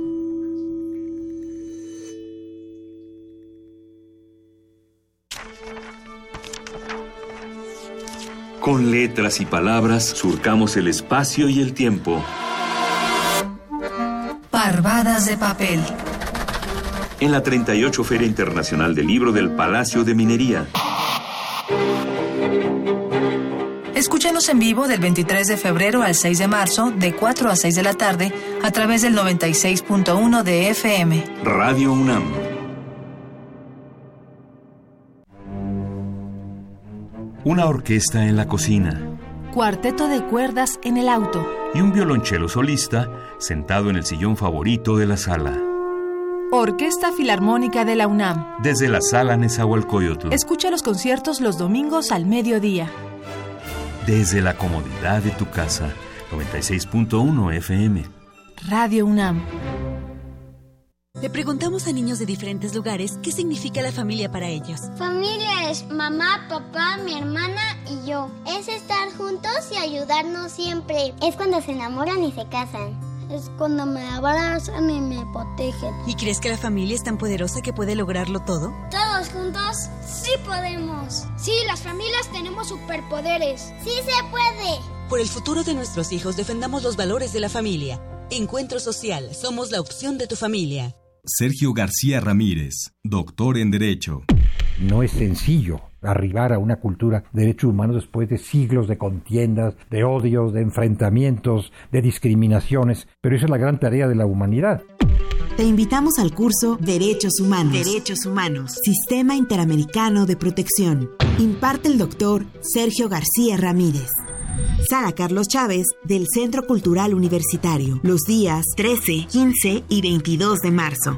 De las 18 a las 20.30 horas. Informes al 5622-7070, 5622-6605 o en www.grandesmaestros.unam.mx.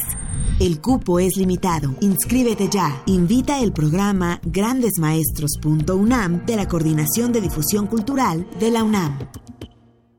En febrero, escucha lo nuevo que descargacultura.unam tiene para ti. Estrenos. Hablemos de ópera con Gerardo Kleinburg. Descubre cómo Giacomo Puccini compuso una de sus óperas estelares, Madame Butterfly. Empieza a armarse el proyecto de convertir Madame, todavía Madame Butterfly, en una nueva ópera del compositor italiano. Visita www.descargacultura.unam.mx En 1976, la inconformidad se volvió estridencia. La rebeldía, un lenguaje de protesta. Llega a México la exposición Punk, sus rastros en el arte contemporáneo. Más de 40 artistas nacionales e internacionales exponen alrededor de la influencia de este movimiento en el arte contemporáneo. Museo Universitario del Chopo. Hasta el 26 de marzo. Más información en www.chopo.unam.mx. Un joven ha sido víctima de los bellos ojos de una hermosa gitana, cuyo amor le llevó a la decadencia. Dicen que el amor mata, pero no. La pasión, los celos y el olvido, eso sí matan. La Flor de España. Una obra de Cuarto Menguante Teatro. Dirección Aurora Gómez. Todos los martes de febrero, 20 horas, Sala Julián Carrillo de Radio UNAM. La entrada es libre. Te esperamos. Búscanos en redes sociales, en Facebook como Primer Movimiento UNAM y en Twitter como P Movimiento o escríbenos un correo a primermovimientounam@gmail.com. Hagamos comunidad. 9 de la mañana con 9 minutos. Esta es la tercera hora de primer movimiento y prepárense porque el cierre va a estar bastante bueno. Tenemos una mesa que van a disfrutar mucho con Marta Lamas. Va a estar también Mireya Imas. Bueno, se va a poner bastante bueno este programa, querida Juana Inés. Muchos comentarios también. Exactamente, nos comentaba y ese fue el, el comentario que me quedé leyendo hace rato eh, de Javier Barrera, el punto es analizar hasta dónde puede aguantar el sistema y las instituciones en Estados Unidos ese comportamiento como presidente de, como, de parte de su presidente. Y creo que es, es interesante lo que está sucediendo y a mí me parece a nivel de construcción y práctica ciudadana eh, pensar en lo que ha estado sucediendo en las últimas semanas, concretamente este fin de semana, con muchos eh, congresistas, con muchos miembros de, eh, de, la Cámara de Representantes que se han presentado frente a sus a, quienes votaron por ellos y a quienes les reclaman, o sea, y de quienes están reclamando, de quienes están recibiendo reclamos, y les dicen por qué este, no estás haciendo tu trabajo, no estás cumpliendo con el mandato eh, que yo te que yo te di, no estás cumpliendo con lo que yo te pedí y por lo y por lo que yo te elegí. Entonces, esa parte es la que es interesante, cómo se va a ir minando o puede irse minando el poder y la capacidad de Donald Trump a través del el sistema representativo habrá que ver si funciona. Habrá que ver si funciona y habrá que ver qué otro tipo de reclamos tiene la sociedad. Uno de ellos, por supuesto, se da a través de las manifestaciones artísticas y por eso en este momento nos vamos a Poesía Necesaria.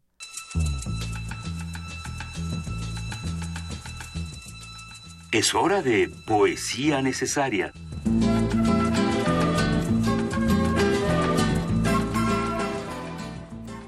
Una de las mujeres quizá más transgresoras en el mundo de la poesía norteamericana y pensando sobre todo en el movimiento beat donde se decía no hay mujeres o no había mujeres, es nada más y nada menos que Anne Waldman quien va a estar en nuestro país como curadora de poesía en voz alta este año. Ya nos lo contaba Julieta Jiménez Cacho el día de ayer y si bien la dejamos pendiente porque queríamos compartir el editorial de New York Times, sí hay que retomarla y hay que leer su poesía que, que a mí me fascina, eh, personalmente la encuentro transgresora, pero pero además de transgresora, eh, bella y sencilla. Eh, habrá que leer, por supuesto, las antologías que hace, no solamente de su trabajo, sino del análisis que hace a poetas como Allen Ginsberg o a Jack Kerouac, sus contemporáneos del movimiento beat. Y, y bueno, el día de hoy me gustaría compartir con todos los que nos escuchan este poema llamado Talismán.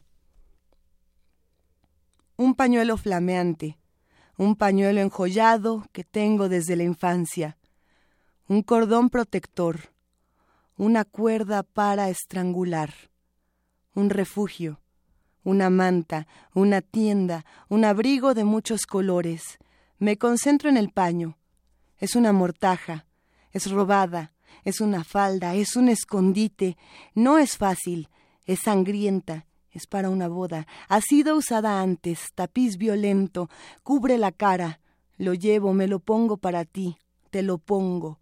Lo pongo en la mesa, ocupa espacio, te violaría si te lo pusieras, te asfixiaría, podríamos hacer el amor debajo de él. Es un mantel, hecho por manos de esclavas indias, así que te lo doy y me lo pongo, para ti, para atraerte con su abrazo de muerte. Primer movimiento. Hacemos comunidad.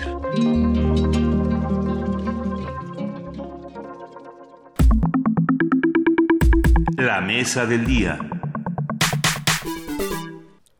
De acuerdo con la investigadora Marta Lamas, la prostitución es un término que está estigmatizado, es denigrante y solo te habla de la persona que se prostituye, pero invisibiliza que eso es un comercio. Hay quien vende y hay quien compra, y si está mal, está mal vender y está mal comprar, pero pareciera que comprar es normal. En su libro El fulgor de la noche, el comercio sexual en las calles de la Ciudad de México, la etnóloga y doctora en antropología propone combatir la descalificación o victimización y hacer la distinción entre el trabajo voluntario y la trata ilegal de personas. Plantea que el comercio sexual debe ser considerado como una actividad laboral que merece seguridad, derechos y reconocimiento para quienes la ejercen. Durante casi diez meses, la autora realizó una investigación de la que recupera experiencias de diversas trabajadoras sexuales. Conversaremos esta mañana nada más y nada menos que con Marta Lamas sobre su investigación, qué encontró, qué se sabe y qué no se sabe sobre este tema, qué acciones habría que tomar al respecto. Marta Lamas, un verdadero placer que nos acompañes esta mañana. Bienvenida. Muchas gracias. Buenos días, Juana Inés, Luisa. Buenos días, Marta. Eh, cuéntanos, ¿por qué, ¿por qué nos complica este tema? Creo que lo, lo abordas en, en, a, lo largo del libro, pero eh, me gustaría que nos lo explicaras a todos. Complica porque la sexualidad en nuestra cultura no tiene el mismo estatuto para las mujeres que para los hombres. Hay una doble moral. Lo que se vale para los hombres no se vale para las mujeres. Lo que se le pide a las mujeres no se le pide a los hombres. Ser vírgenes, ser recatadas, ser prudentes. De hecho, hay una división en nuestra sociedad y se dice que hay mujeres decentes y mujeres putas. Con los hombres no hay esa división. Es más, digo, el término de puto, que es un término homófobo, en todo caso estaría más vinculado a la homosexualidad, pero no a la actividad sexual. Entonces, la mexicana comparte con otras culturas de raíz judio-cristiana también, ¿no? Una valoración sobre que las mujeres pues solamente deben de tener sexo en una relación amorosa, monógama, con fines por, este, procreativos, pero difícilmente se habla del, del placer. Del recreativo. Del, exactamente, del sexo recreativo. Entonces, eso ha hecho que en términos culturales hace mucho tiempo a las mujeres que se dedican a vender servicios sexuales se las estigmatice como mujeres fáciles, mujeres este ligeras, como, bueno, como putas, ¿no?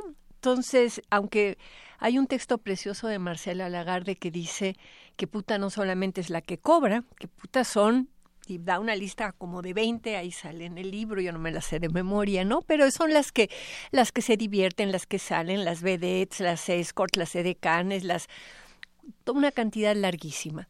Entonces, la, la investigación, bueno, de hecho son dos investigaciones, es un trabajo de a lo largo de 27 años que he venido en distintos momentos haciendo investigación antropológica o investigación de gabinete, porque hace tres años a mí me cayó el 20 que no me había caído de este proceso en nuestra sociedad de mezclar cuando se habla de comercio sexual con el tema de la trata y pensar que todas son víctimas y eso no solamente es un tema de, de pensarlo, sino que hay toda una política, digamos, judicial de las procuradurías en el país de rescatar víctimas.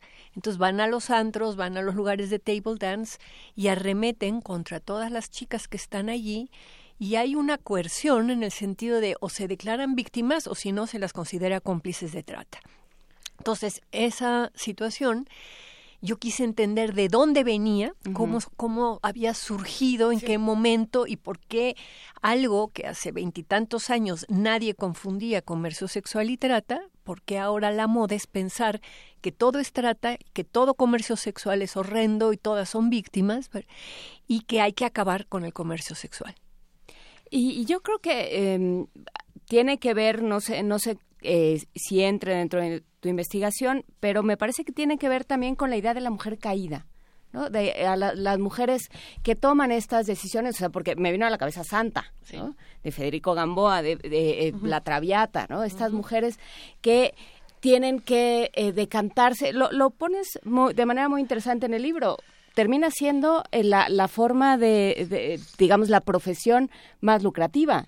Bueno, es lo que, digamos, de acuerdo a tu nivel educativo, es donde consigues una entrada mayor y con más flexibilidad. O sea, una mujer que no ha terminado la primaria y que va a estar limpiando oficinas con una chamba de ocho horas diarias para cobrar salario mínimo ahora de 80 pesos, pues una trabajadora sexual que trabaja cuatro o cinco horas puede ganar 500, 600, 800 pesos, ¿verdad?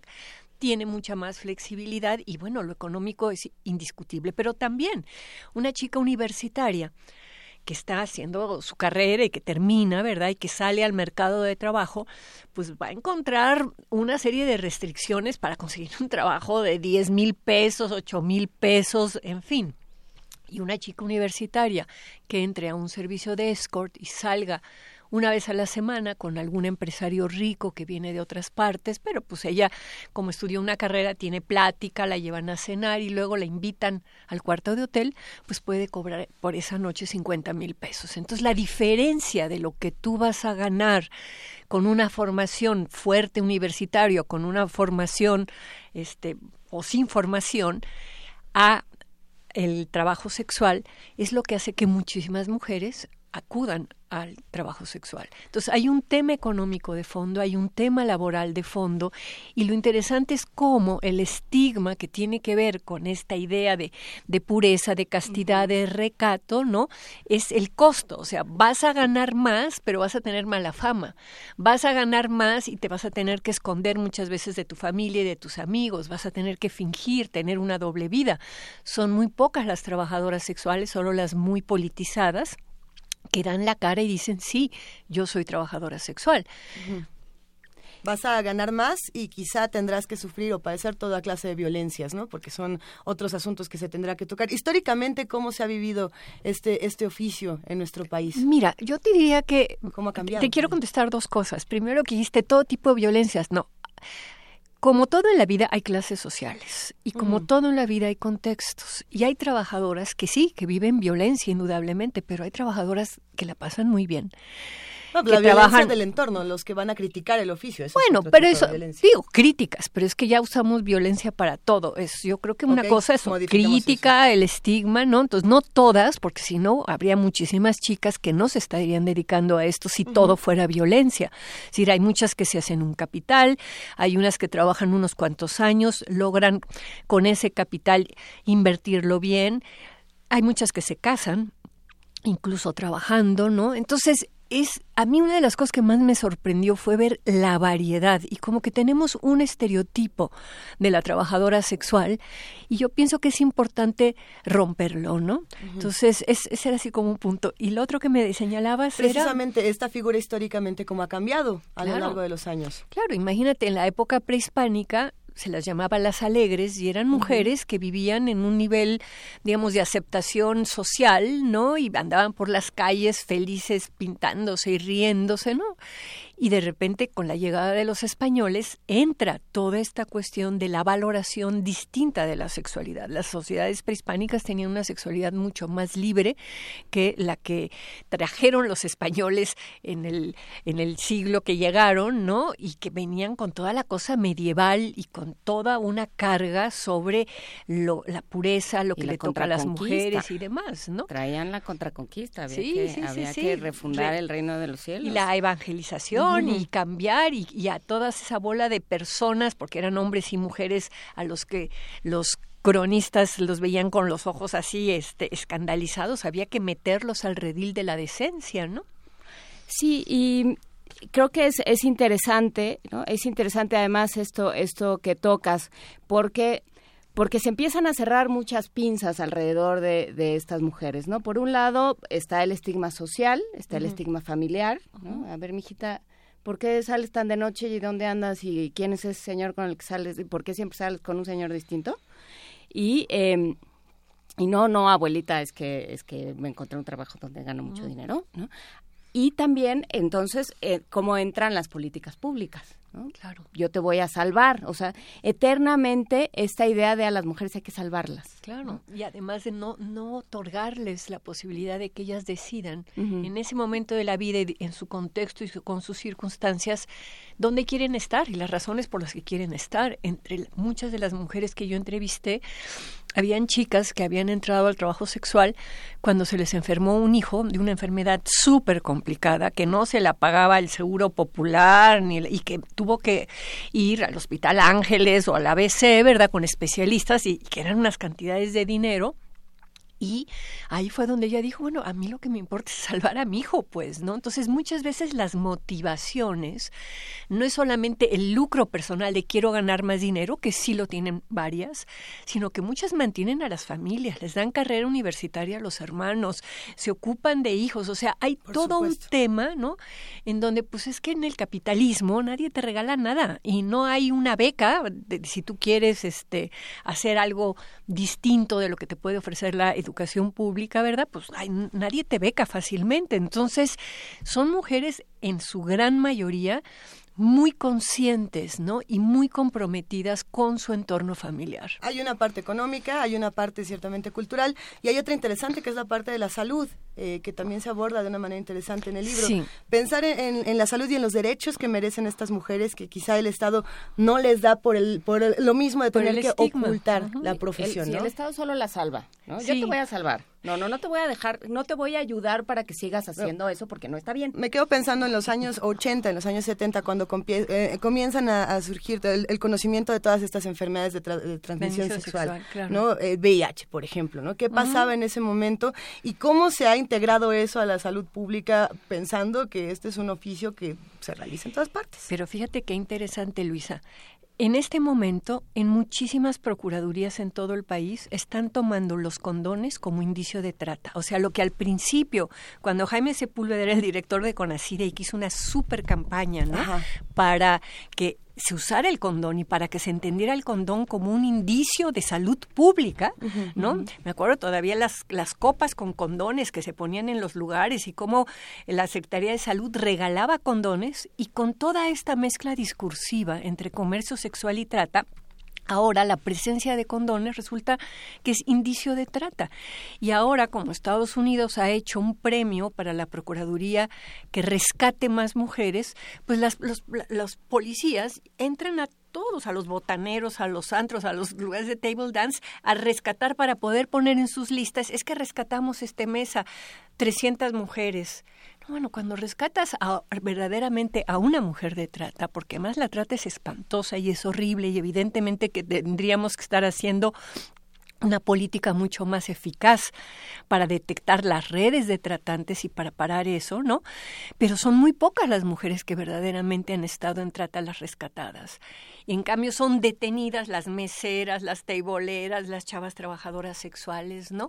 Y hay toda una justificación, ¿no? De que es que no las estamos salvando, etcétera, donde la verdaderamente la, la, decisión de ella no cuenta, al grado que en la Ley General de Trata, el artículo 40 dice que aunque la mujer diga que ella consintió, no hay que, no hay que creerle, o sea que es trata de todas maneras. O sea, tú agarras a una chava en un lugar teniendo una relación sexual con un cliente y la chava dice, no, no, espérate, es mi cliente. Y yo decía, ah, no, no, tú eres víctima, siempre eres víctima. Entonces también, en términos políticos, es muy preocupante esta mirada del Estado de que todas las mujeres somos vulnerables, somos víctimas y nos va mal sin reconocer la cantidad de mujeres que han usado la palanca del trabajo sexual para salir adelante ellas y sus familias y sus hijos, ¿no?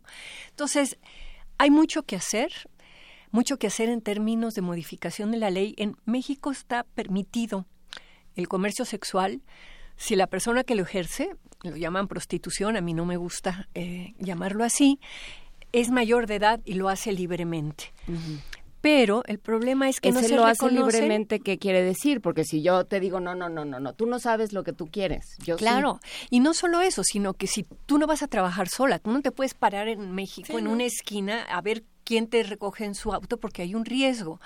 Entonces, porque además así ni siquiera funciona, ¿no? Hay toda una red de Hay redes territoriales y, de tanto de gente de las delegaciones, de la policía y del crimen organizado. Claro. Pero no puedes trabajar en un departamento. Si tres amigas quisieran dedicarse de vez en cuando a dar comercio sexual y mientras están estudiando la carrera o lo que fuera, a la que firme el contrato la pueden acusar de lenona, porque el lenocinio es sacar provecho del trabajo sexual de otra persona. Hay un abogado, Alex Méndez, que dice que entonces los hijos de las trabajadoras sexuales deberían de ser castigados como lenones porque están sacando provecho del trabajo de sus mamás, ¿verdad? Entonces hay que hacer una retipificación de qué entendemos por lenocinio. Hay que permitir nuevas formas de organización del trabajo en locales cerrados. Uruchurtu quitó eso en México en los años 50, 60, se acabaron los burdeles y las casas de citas. y eso empujó a las chicas, bueno, no se acabaron. Sabemos que en Polanco, Santa Fe hay departamentos en donde se hacen estos tipos de servicios, pero digamos, sí a un sector de las trabajadoras los empujó a la calle y son las chicas que llevan a sus clientes a los hoteles. Entonces está el gran negocio de los hoteleros que no quieren que las chicas pongan sus departamentos o que trabajen en locales cerrados. Hay muchísimo dinero por abajo de todo el problema y como siempre, y por desgracia en nuestro país hay mucha corrupción. ¿El trabajo sexual cómo se vive en otros países? Mira, hay dos grandes líneas. Hay países que lo han regulado, como Holanda, como Alemania, hay muchos países que lo tienen regulado y también hay países, por ejemplo Suecia, ¿no? En este momento la discusión está en Francia, que han tenido esta política que impulsaron desde Suecia de no castigar a la trabajadora sexual, sino al cliente. Pero si tú castigas a los clientes, también afectas a las trabajadoras. Pero es una cosa de oferta y demanda. Ni no solamente eso, las chicas, digo, él ya tiene miedo de en la calle ligarse a una chava, entonces es por teléfono, ven a mi casa, luego cuando llegan a la casa no, nunca sabes. No, Nunca sabes, y no solamente eso, a veces no les pagan lo acordado, pero no lo puedes denunciar porque entonces tú también te incriminas. Es decir, es muy complicado. A mí la política sueca no me gusta, ya lleva mucho tiempo. Tiene una explicación de por qué se hizo. También tiene que ver con el miedo a la inmigración de todas las mujeres europeas que estaban viniendo de los países del este, ¿no? Polonia, Rumanía, etcétera. Entonces hicieron una una propuesta de ahora sí que abolir el comercio sexual castigando a los clientes, lo cual me parece un error, ¿no? A mí me gusta la propuesta de Holanda, Canadá está muy bien, otros países como Italia, como España, permiten a las chicas trabajar en, en departamentos, ¿no? Hay una gran variedad, hay, hay muchos estudios sobre la situación del comercio sexual, pero además hay una cosa que se sabe en política pública. Lo que no lo regulas, lo mandas al mercado negro y a la clandestinidad, ¿no?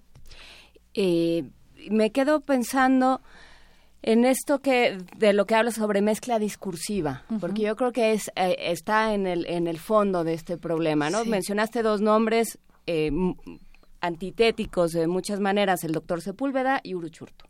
Y podrían ser como los dos paradigmas de cómo se está viendo este problema. ¿no? Se tiene que abolir, se tiene que acabar, los tienes que mandar a la calle y entonces, como decía mi abuelo, están cuidando los árboles, mijito. Son, trabajan para la forestal. Son chicas de la forestal, están cuidando los árboles. Entonces, o las mandas a la calle y entonces las expones de horrible manera, porque no se va a acabar. O sea, esa es la idea, ¿no? Sí, yo creo yo- que eso tendría que ser, o no sé cómo lo veas tú, no se va a acabar. No, no se va a acabar. Y además, fíjate, las trabajadoras independientes hace mucho que empezaron a poner un litigio para ser reconocidas como trabajadoras no asalariadas. Hay un grupo que se llama Ángeles en Búsqueda de la Libertad, una as- asociación civil que hecho su cooperativa y que quería que el gobierno de la Ciudad de México las reconociera el, gobierno tiene una categoría que se llama trabajador no asalariado para las personas que venden sus servicios en la calle sin tener una relación con un patrón que les da Como un las que salario. están afuera de catedral. Sí, bueno, y, y mu- muchos, y los que limpian zapatos, los lustrabotas, y los mariachis, y los que venden jugos, o sea, son 15 categorías.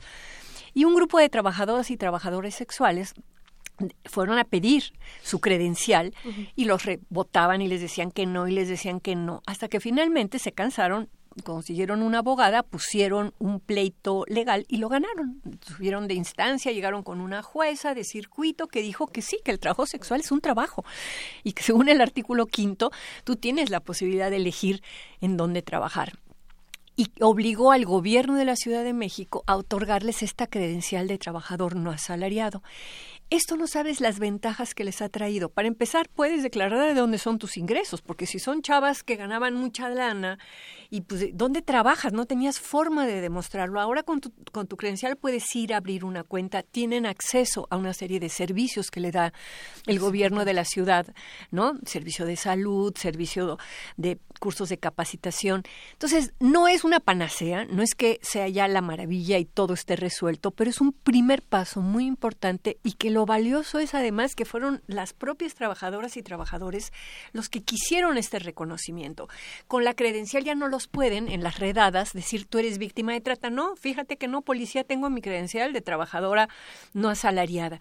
Entonces es un, una posibilidad para ir empezando a concebir el trabajo sexual como un trabajo, o sea, la prostitución, así es como se llama socialmente, como un trabajo. Y, pero tú hablabas eh, hace unos momentos sobre estas personas como seres muy politizados. Sí, sí, sí. ¿Y do- de quién, de quién depende esto? Porque, no, porque son la minoría. Sí, son, ahorita son, todavía son minoría, pero tienen una red, la Red Mexicana de Trabajo Sexual, que tiene en varias partes del país, en varios estados, tiene grupos ¿no? de trabajadores politizados. Y cada vez esa red se está fortaleciendo más. No es fácil, ustedes mismas saben lo difícil que es hacer cualquier acción ciudadana sin el apoyo institucional de nada, pero la red ya lleva 17 o 18 años funcionando.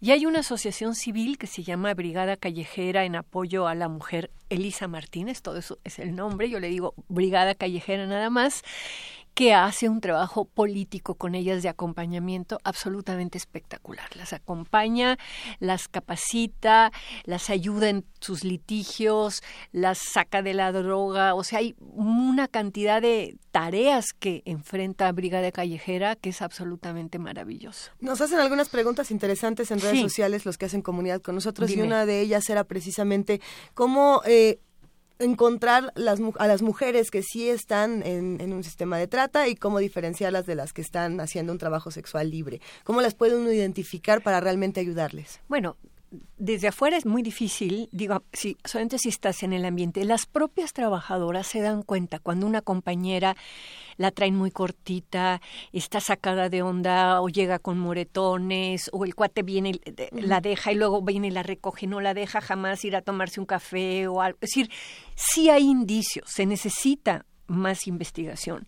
No es fácil, digamos, y menos digo, yo por ejemplo nunca he visto a una mujer que haya estado en el mundo del comercio sexual, pero digamos, contrata, porque son chicas que entran y salen libremente, o sea, van a sus casas, se bañan, regresan, cambian, tienen novios, se van, un día deciden no ir a trabajar. Y es muy diferente el régimen de trata en donde ha habido primero, pues, captación, traslado, engaño, toda una serie de cosas. Las propias trabajadoras son las grandes aliadas en la lucha contra la trata y ha habido varios casos de trabajadoras que se dieron cuenta que había una compañera en trata y que han hecho la denuncia y que han tratado digamos, valga la redundancia, de, de parar ese, ese tema de la trata. A mí lo que me parece importante cuando se habla de trata es que nos interesa o nos apasiona, o por lo menos los medios se fijan más en la trata que tiene la cuestión sexual, ¿no? Esclavas sexuales, vende más que decir pues trabajadoras del hogar y hay muchas mujeres, hay muchas mujeres que vienen de comunidades rurales o campesinas y que son casi víctimas de trata, o sea, las traen a trabajar en casas, ¿no? En el servicio doméstico sin salario, nada más con la manutención, sin dejarlas salir casi, digamos, secuestradas. Y esas no provocan ninguna preocupación en términos mediáticos. O sea, cuando se habla de trata, en el imaginario lo que tenemos es la trata con fines de explotación sexual. Y hay una trata agrícola, hay una trata de trabajo doméstico, de maquila, que también es trata y que es con fines de explotación económica, ¿no? Entonces, es de nuevo el sexo lo que nos hace que nos fijemos más en cierta problemática, cuando a lo mejor en términos cuantitativos numéricos son más las personas que están en este tipo de trata que las que están en el mundo de la trata sexual.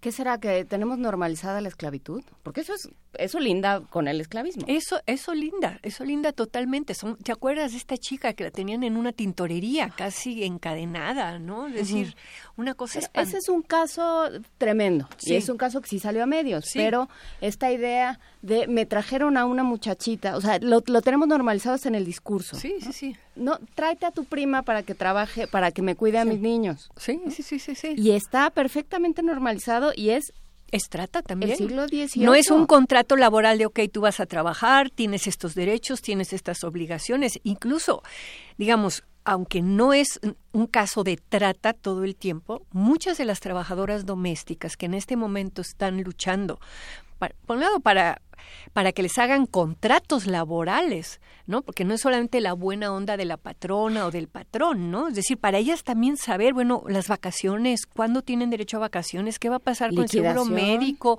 el tema del seguro social, las resistencias del seguro social a que las patronas inscriban a sus trabajadoras todo eso también tiene que ver con trata y tiene que ver con esto, Juana Inés, que tú dices, son formas naturalizadas en donde el trabajo casi esclavo o el trabajo sin garantías y sin regulación, ¿no?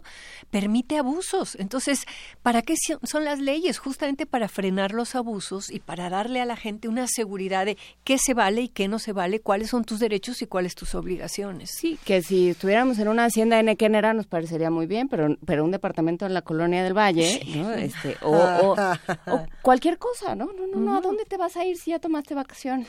se le enfermó la mamá, hazme el favor, ¿no? Sí, sí, sí, sí, sí. y, y hay, sí, hay una concepción de, bueno, pues así es, ¿no? Bueno, pues así es, ni modo. Yo no lo inventé. Claro. ¿Es eso o que se muera de hambre? ¿Qué prefieres? Yo le doy siquiera una casa. Sí. Justamente aquí tenemos muchos comentarios en redes sociales que, que, estoy fascinada con las lecturas. Eh, mandan muchos saludos, por supuesto, nuestros amigos de la comunidad swinger que siempre, este, cuando escuchan estos temas, dan comentarios muy interesantes. Por ejemplo, Blue Velvet SW, SW por swinger dice, han hecho redadas en clubes e incluso en fiestas particulares, el pretexto combate a la trata, ¿no? Que era lo que platicamos. Y Oscar Torres dice algo interesante, dice, eh, ¿qué pasa con el trabajo sexual LGBTTI? Eh, que ese, eso va para otro libro o cómo, o cómo se, se, aborda precisamente desde el fulgor de la noche. Sí, yo, yo desde el principio en el libro digo que yo nada más hago investigación entre mujeres trabajadoras.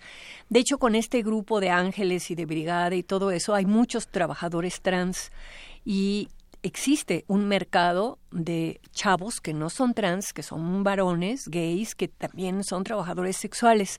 Yo no he, investigado ese mercado sexual, no me da la vida para investigar todo. Hay otros estudiantes e investigadores de la UNAM que han hecho investigación sobre esto.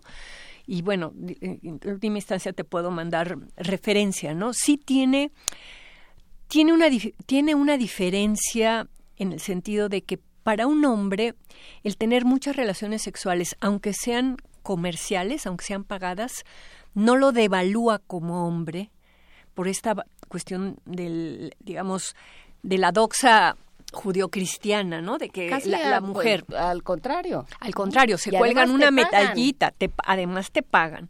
Entonces, el tema del estigma está mucho más cargado en las trabajadoras mujeres que en los trabajadores hombres, ¿no? Entonces, ahí hay una diferencia. En otras cosas, desconozco el mercado de la comunidad LGBTI, este, pero sí sé que se está investigando ahora también las prácticas y los imaginarios en esa comunidad. Sí, porque de inmediato preguntaron a las mujeres trans eh, y a los hombres trans se les debe eh, investigar, digamos, de una manera diferente el, el fenómeno de la, trata, el fenómeno del comercio sexual, se debe investigar de manera distinta. Yo, creo, no, yo creo que tú investigas con una serie de herramientas metodológicas y teóricas que, que se comparten y que son similares. Lo que es distinto es el contexto y el contexto cultural. Es un campo distinto el del mercado sexual homosexual que el del mercado sexual heterosexual. Pero para estudiar cualquier mercado sexual vas a usar cierto tipo de metodología similar, ¿no? Es decir, las entrevistas, la observación en campo, toda la lectura de la bibliografía, ¿no? Es decir, hay, hay muchas formas de abordaje que ya están como estandarizadas. Yo acoté mi investigación por mi vínculo político con las trabajadoras, que fue la razón por la cual yo entré en todo este tema, ¿no? Fue más por, por el feminismo y decir, a ver qué les pasan a las chicas, ¿no? Y ya luego me fui emboletando en una investigación de tipo antropológico. Pero hay similitudes en los mercados, pero también hay especificidades y esas especificidades son las que salen con una investigación bien acotada a ese grupo.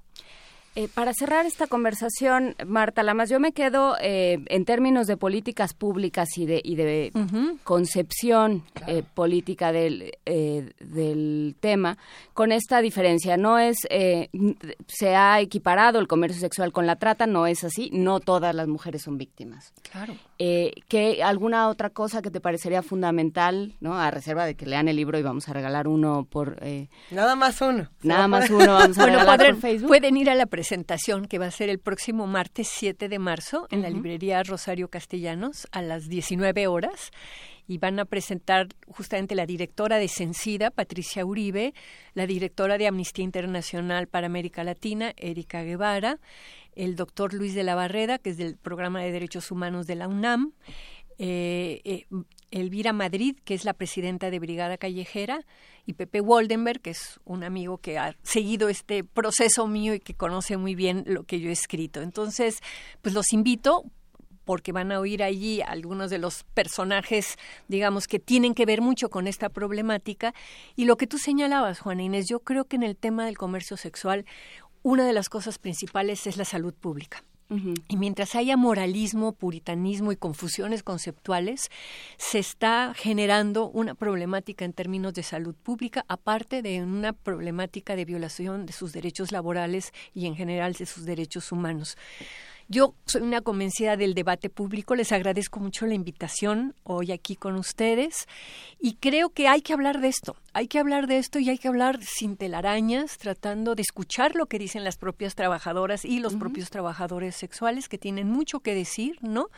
Y entendiendo estos dos fenómenos como dos cosas que puede que en alguna parte se toquen, pero que tanto conceptual como materialmente son muy distintos. Una cosa es la libertad relativa que en el capitalismo tenemos de elegir dónde trabajamos, que a veces no, no siempre tenemos buena suerte, como muchas de estas chicas, ¿no?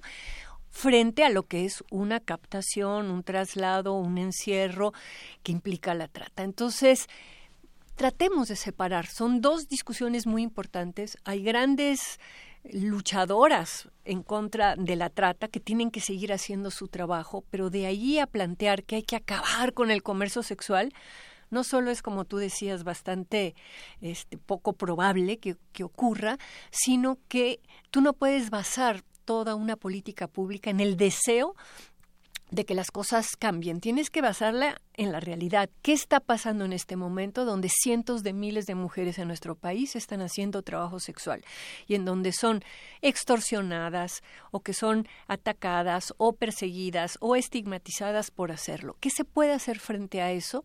Bueno, regular regular es lo que han hecho las sociedades más democráticas y más respetuosas de los derechos humanos y es un primer paso hasta que tengamos una sociedad lo suficientemente libre y abierta como para que todo mundo coja con quien quiera, sin cobrar, cuando pueda y como pueda. Con esto nos vamos a quedar esta mañana. Regalamos un ejemplar del Fulgor de la Noche de Marta Lamas. Es de Océano, este maravilloso libro. Lo pueden encontrar en las librerías y se pueden ir a la presentación el próximo martes. Pero los que quieran este, y solo es uno, tienen que escribir al muro de Facebook con su nombre completo y el hashtag Fulgor de la Noche. Así nada más, no hay pregunta, pero solo es uno. Y vamos a cerrar con esta, con esta canción cuya partitura se incluye al final del libro por si usted la quiere reproducir en su propia pianola. No nos van a centavear con Jesús Rodríguez y Liliana Felipe. Muchísimas gracias, Marta Lamas, un placer. gracias a ustedes. No somos brujas ni somos magas,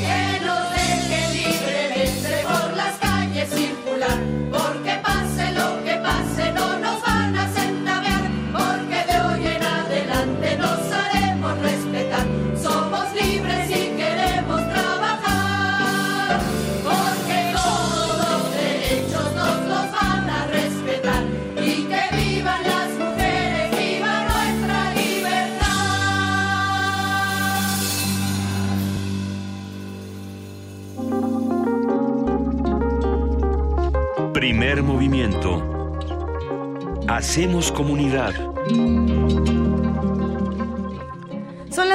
Mañana con 49 minutos. Qué deleite de conversación con Marta Lamas. El fulgor de la noche es este libro que deben conseguir y deben leer. Eh, estemos o no estemos de acuerdo con esta postura, lo interesante es discutirla y entender desde dónde viene y cuáles son los derechos que merecemos como ciudadanos y, como habitantes de este planeta. Por eso también es urgente que esta mañana hablemos con Mireya Imas, directora del Programa Universitario de Estudios de la Sustentabilidad, el PUES. Querida Mireya, buenos días. Buenos días, Juan Inés, Lisa, ¿cómo están todos en cabina? Un beso. Muy bien, muchas gracias. Cuéntanos, ¿qué le van a hacer qué a la Agencia de, Protección al Ambiente?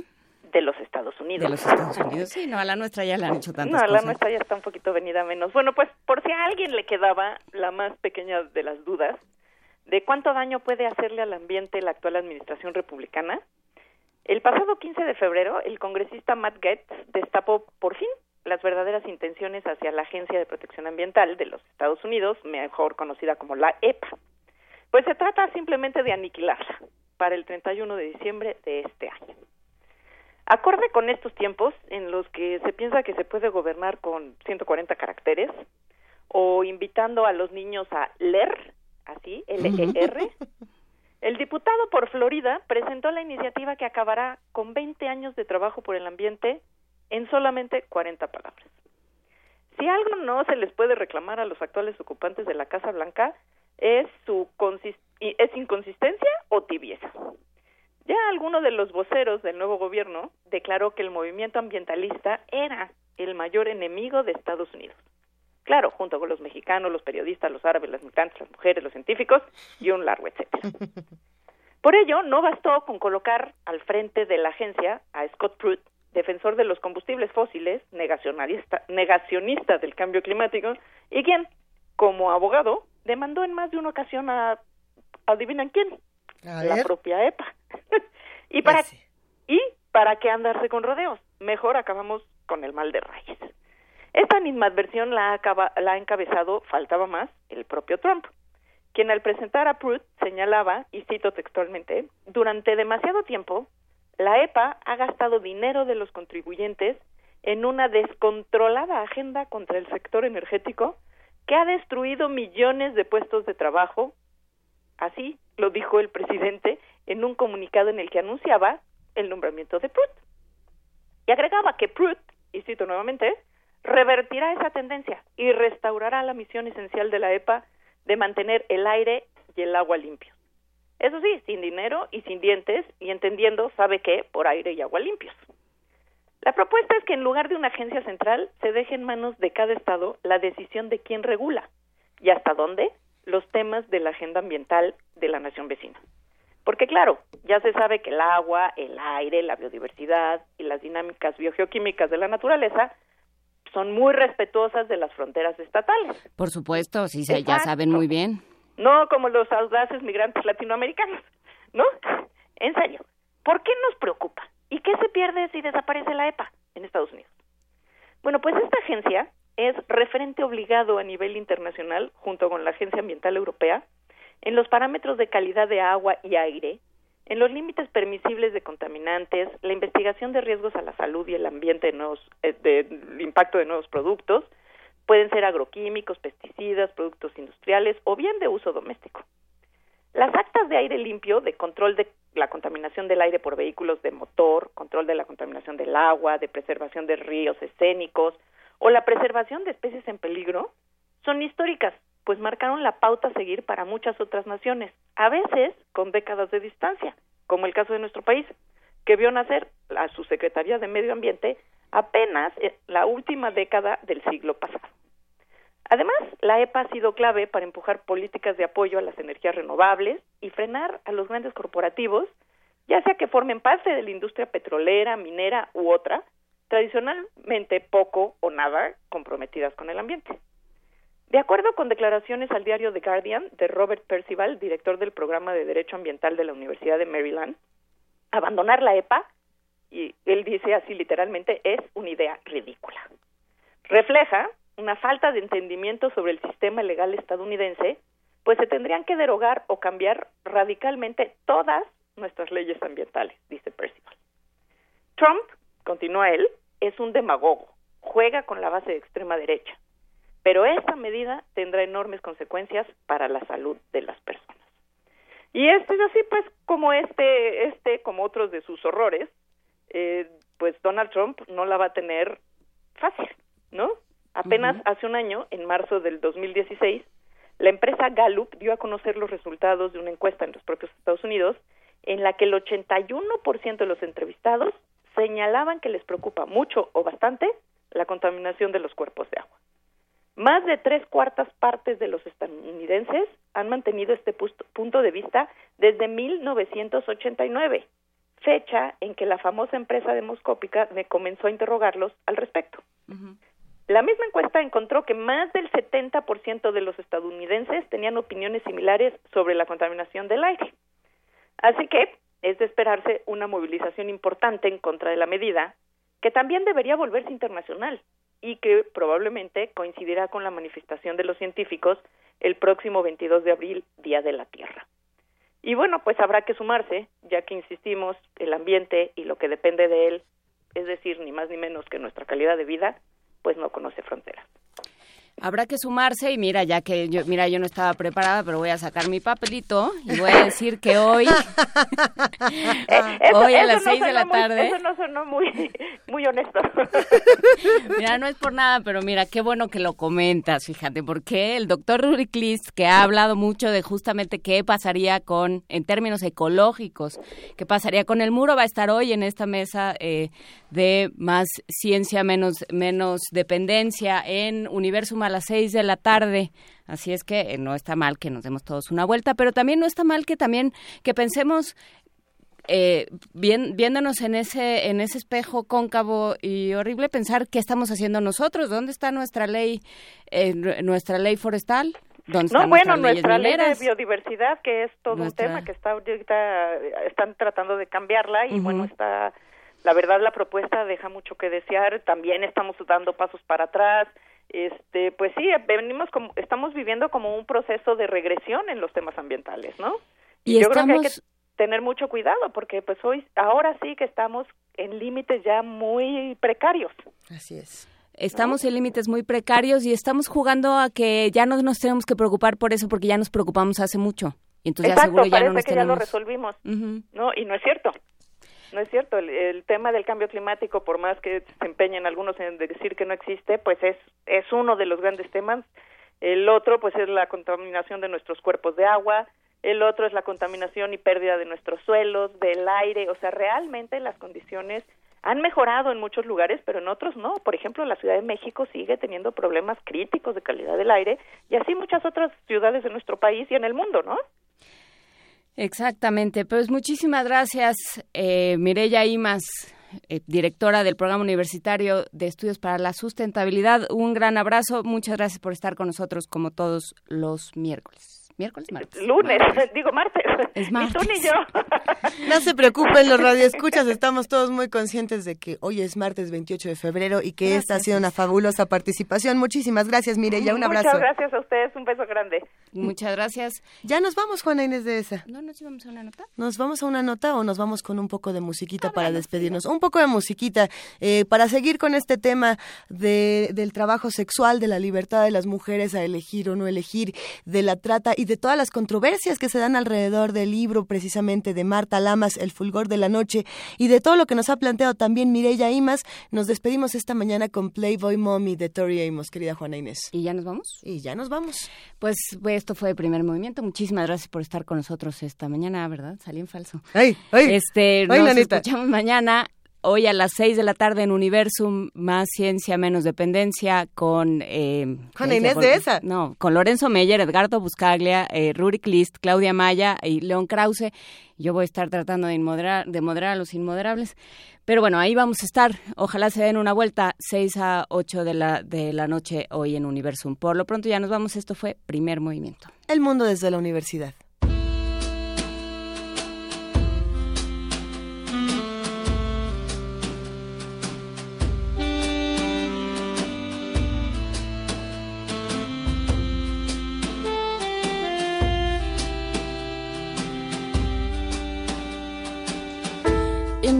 platforms, I hit the floor.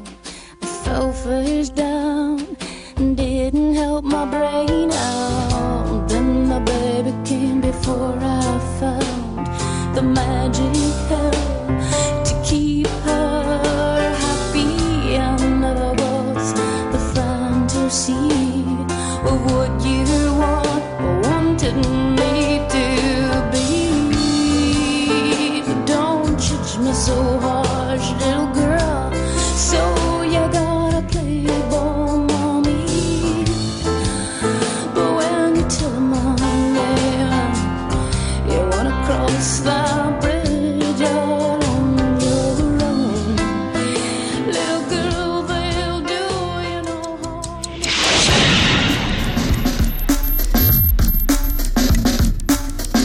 Radio UNAM presentó Primer movimiento. El mundo desde la universidad.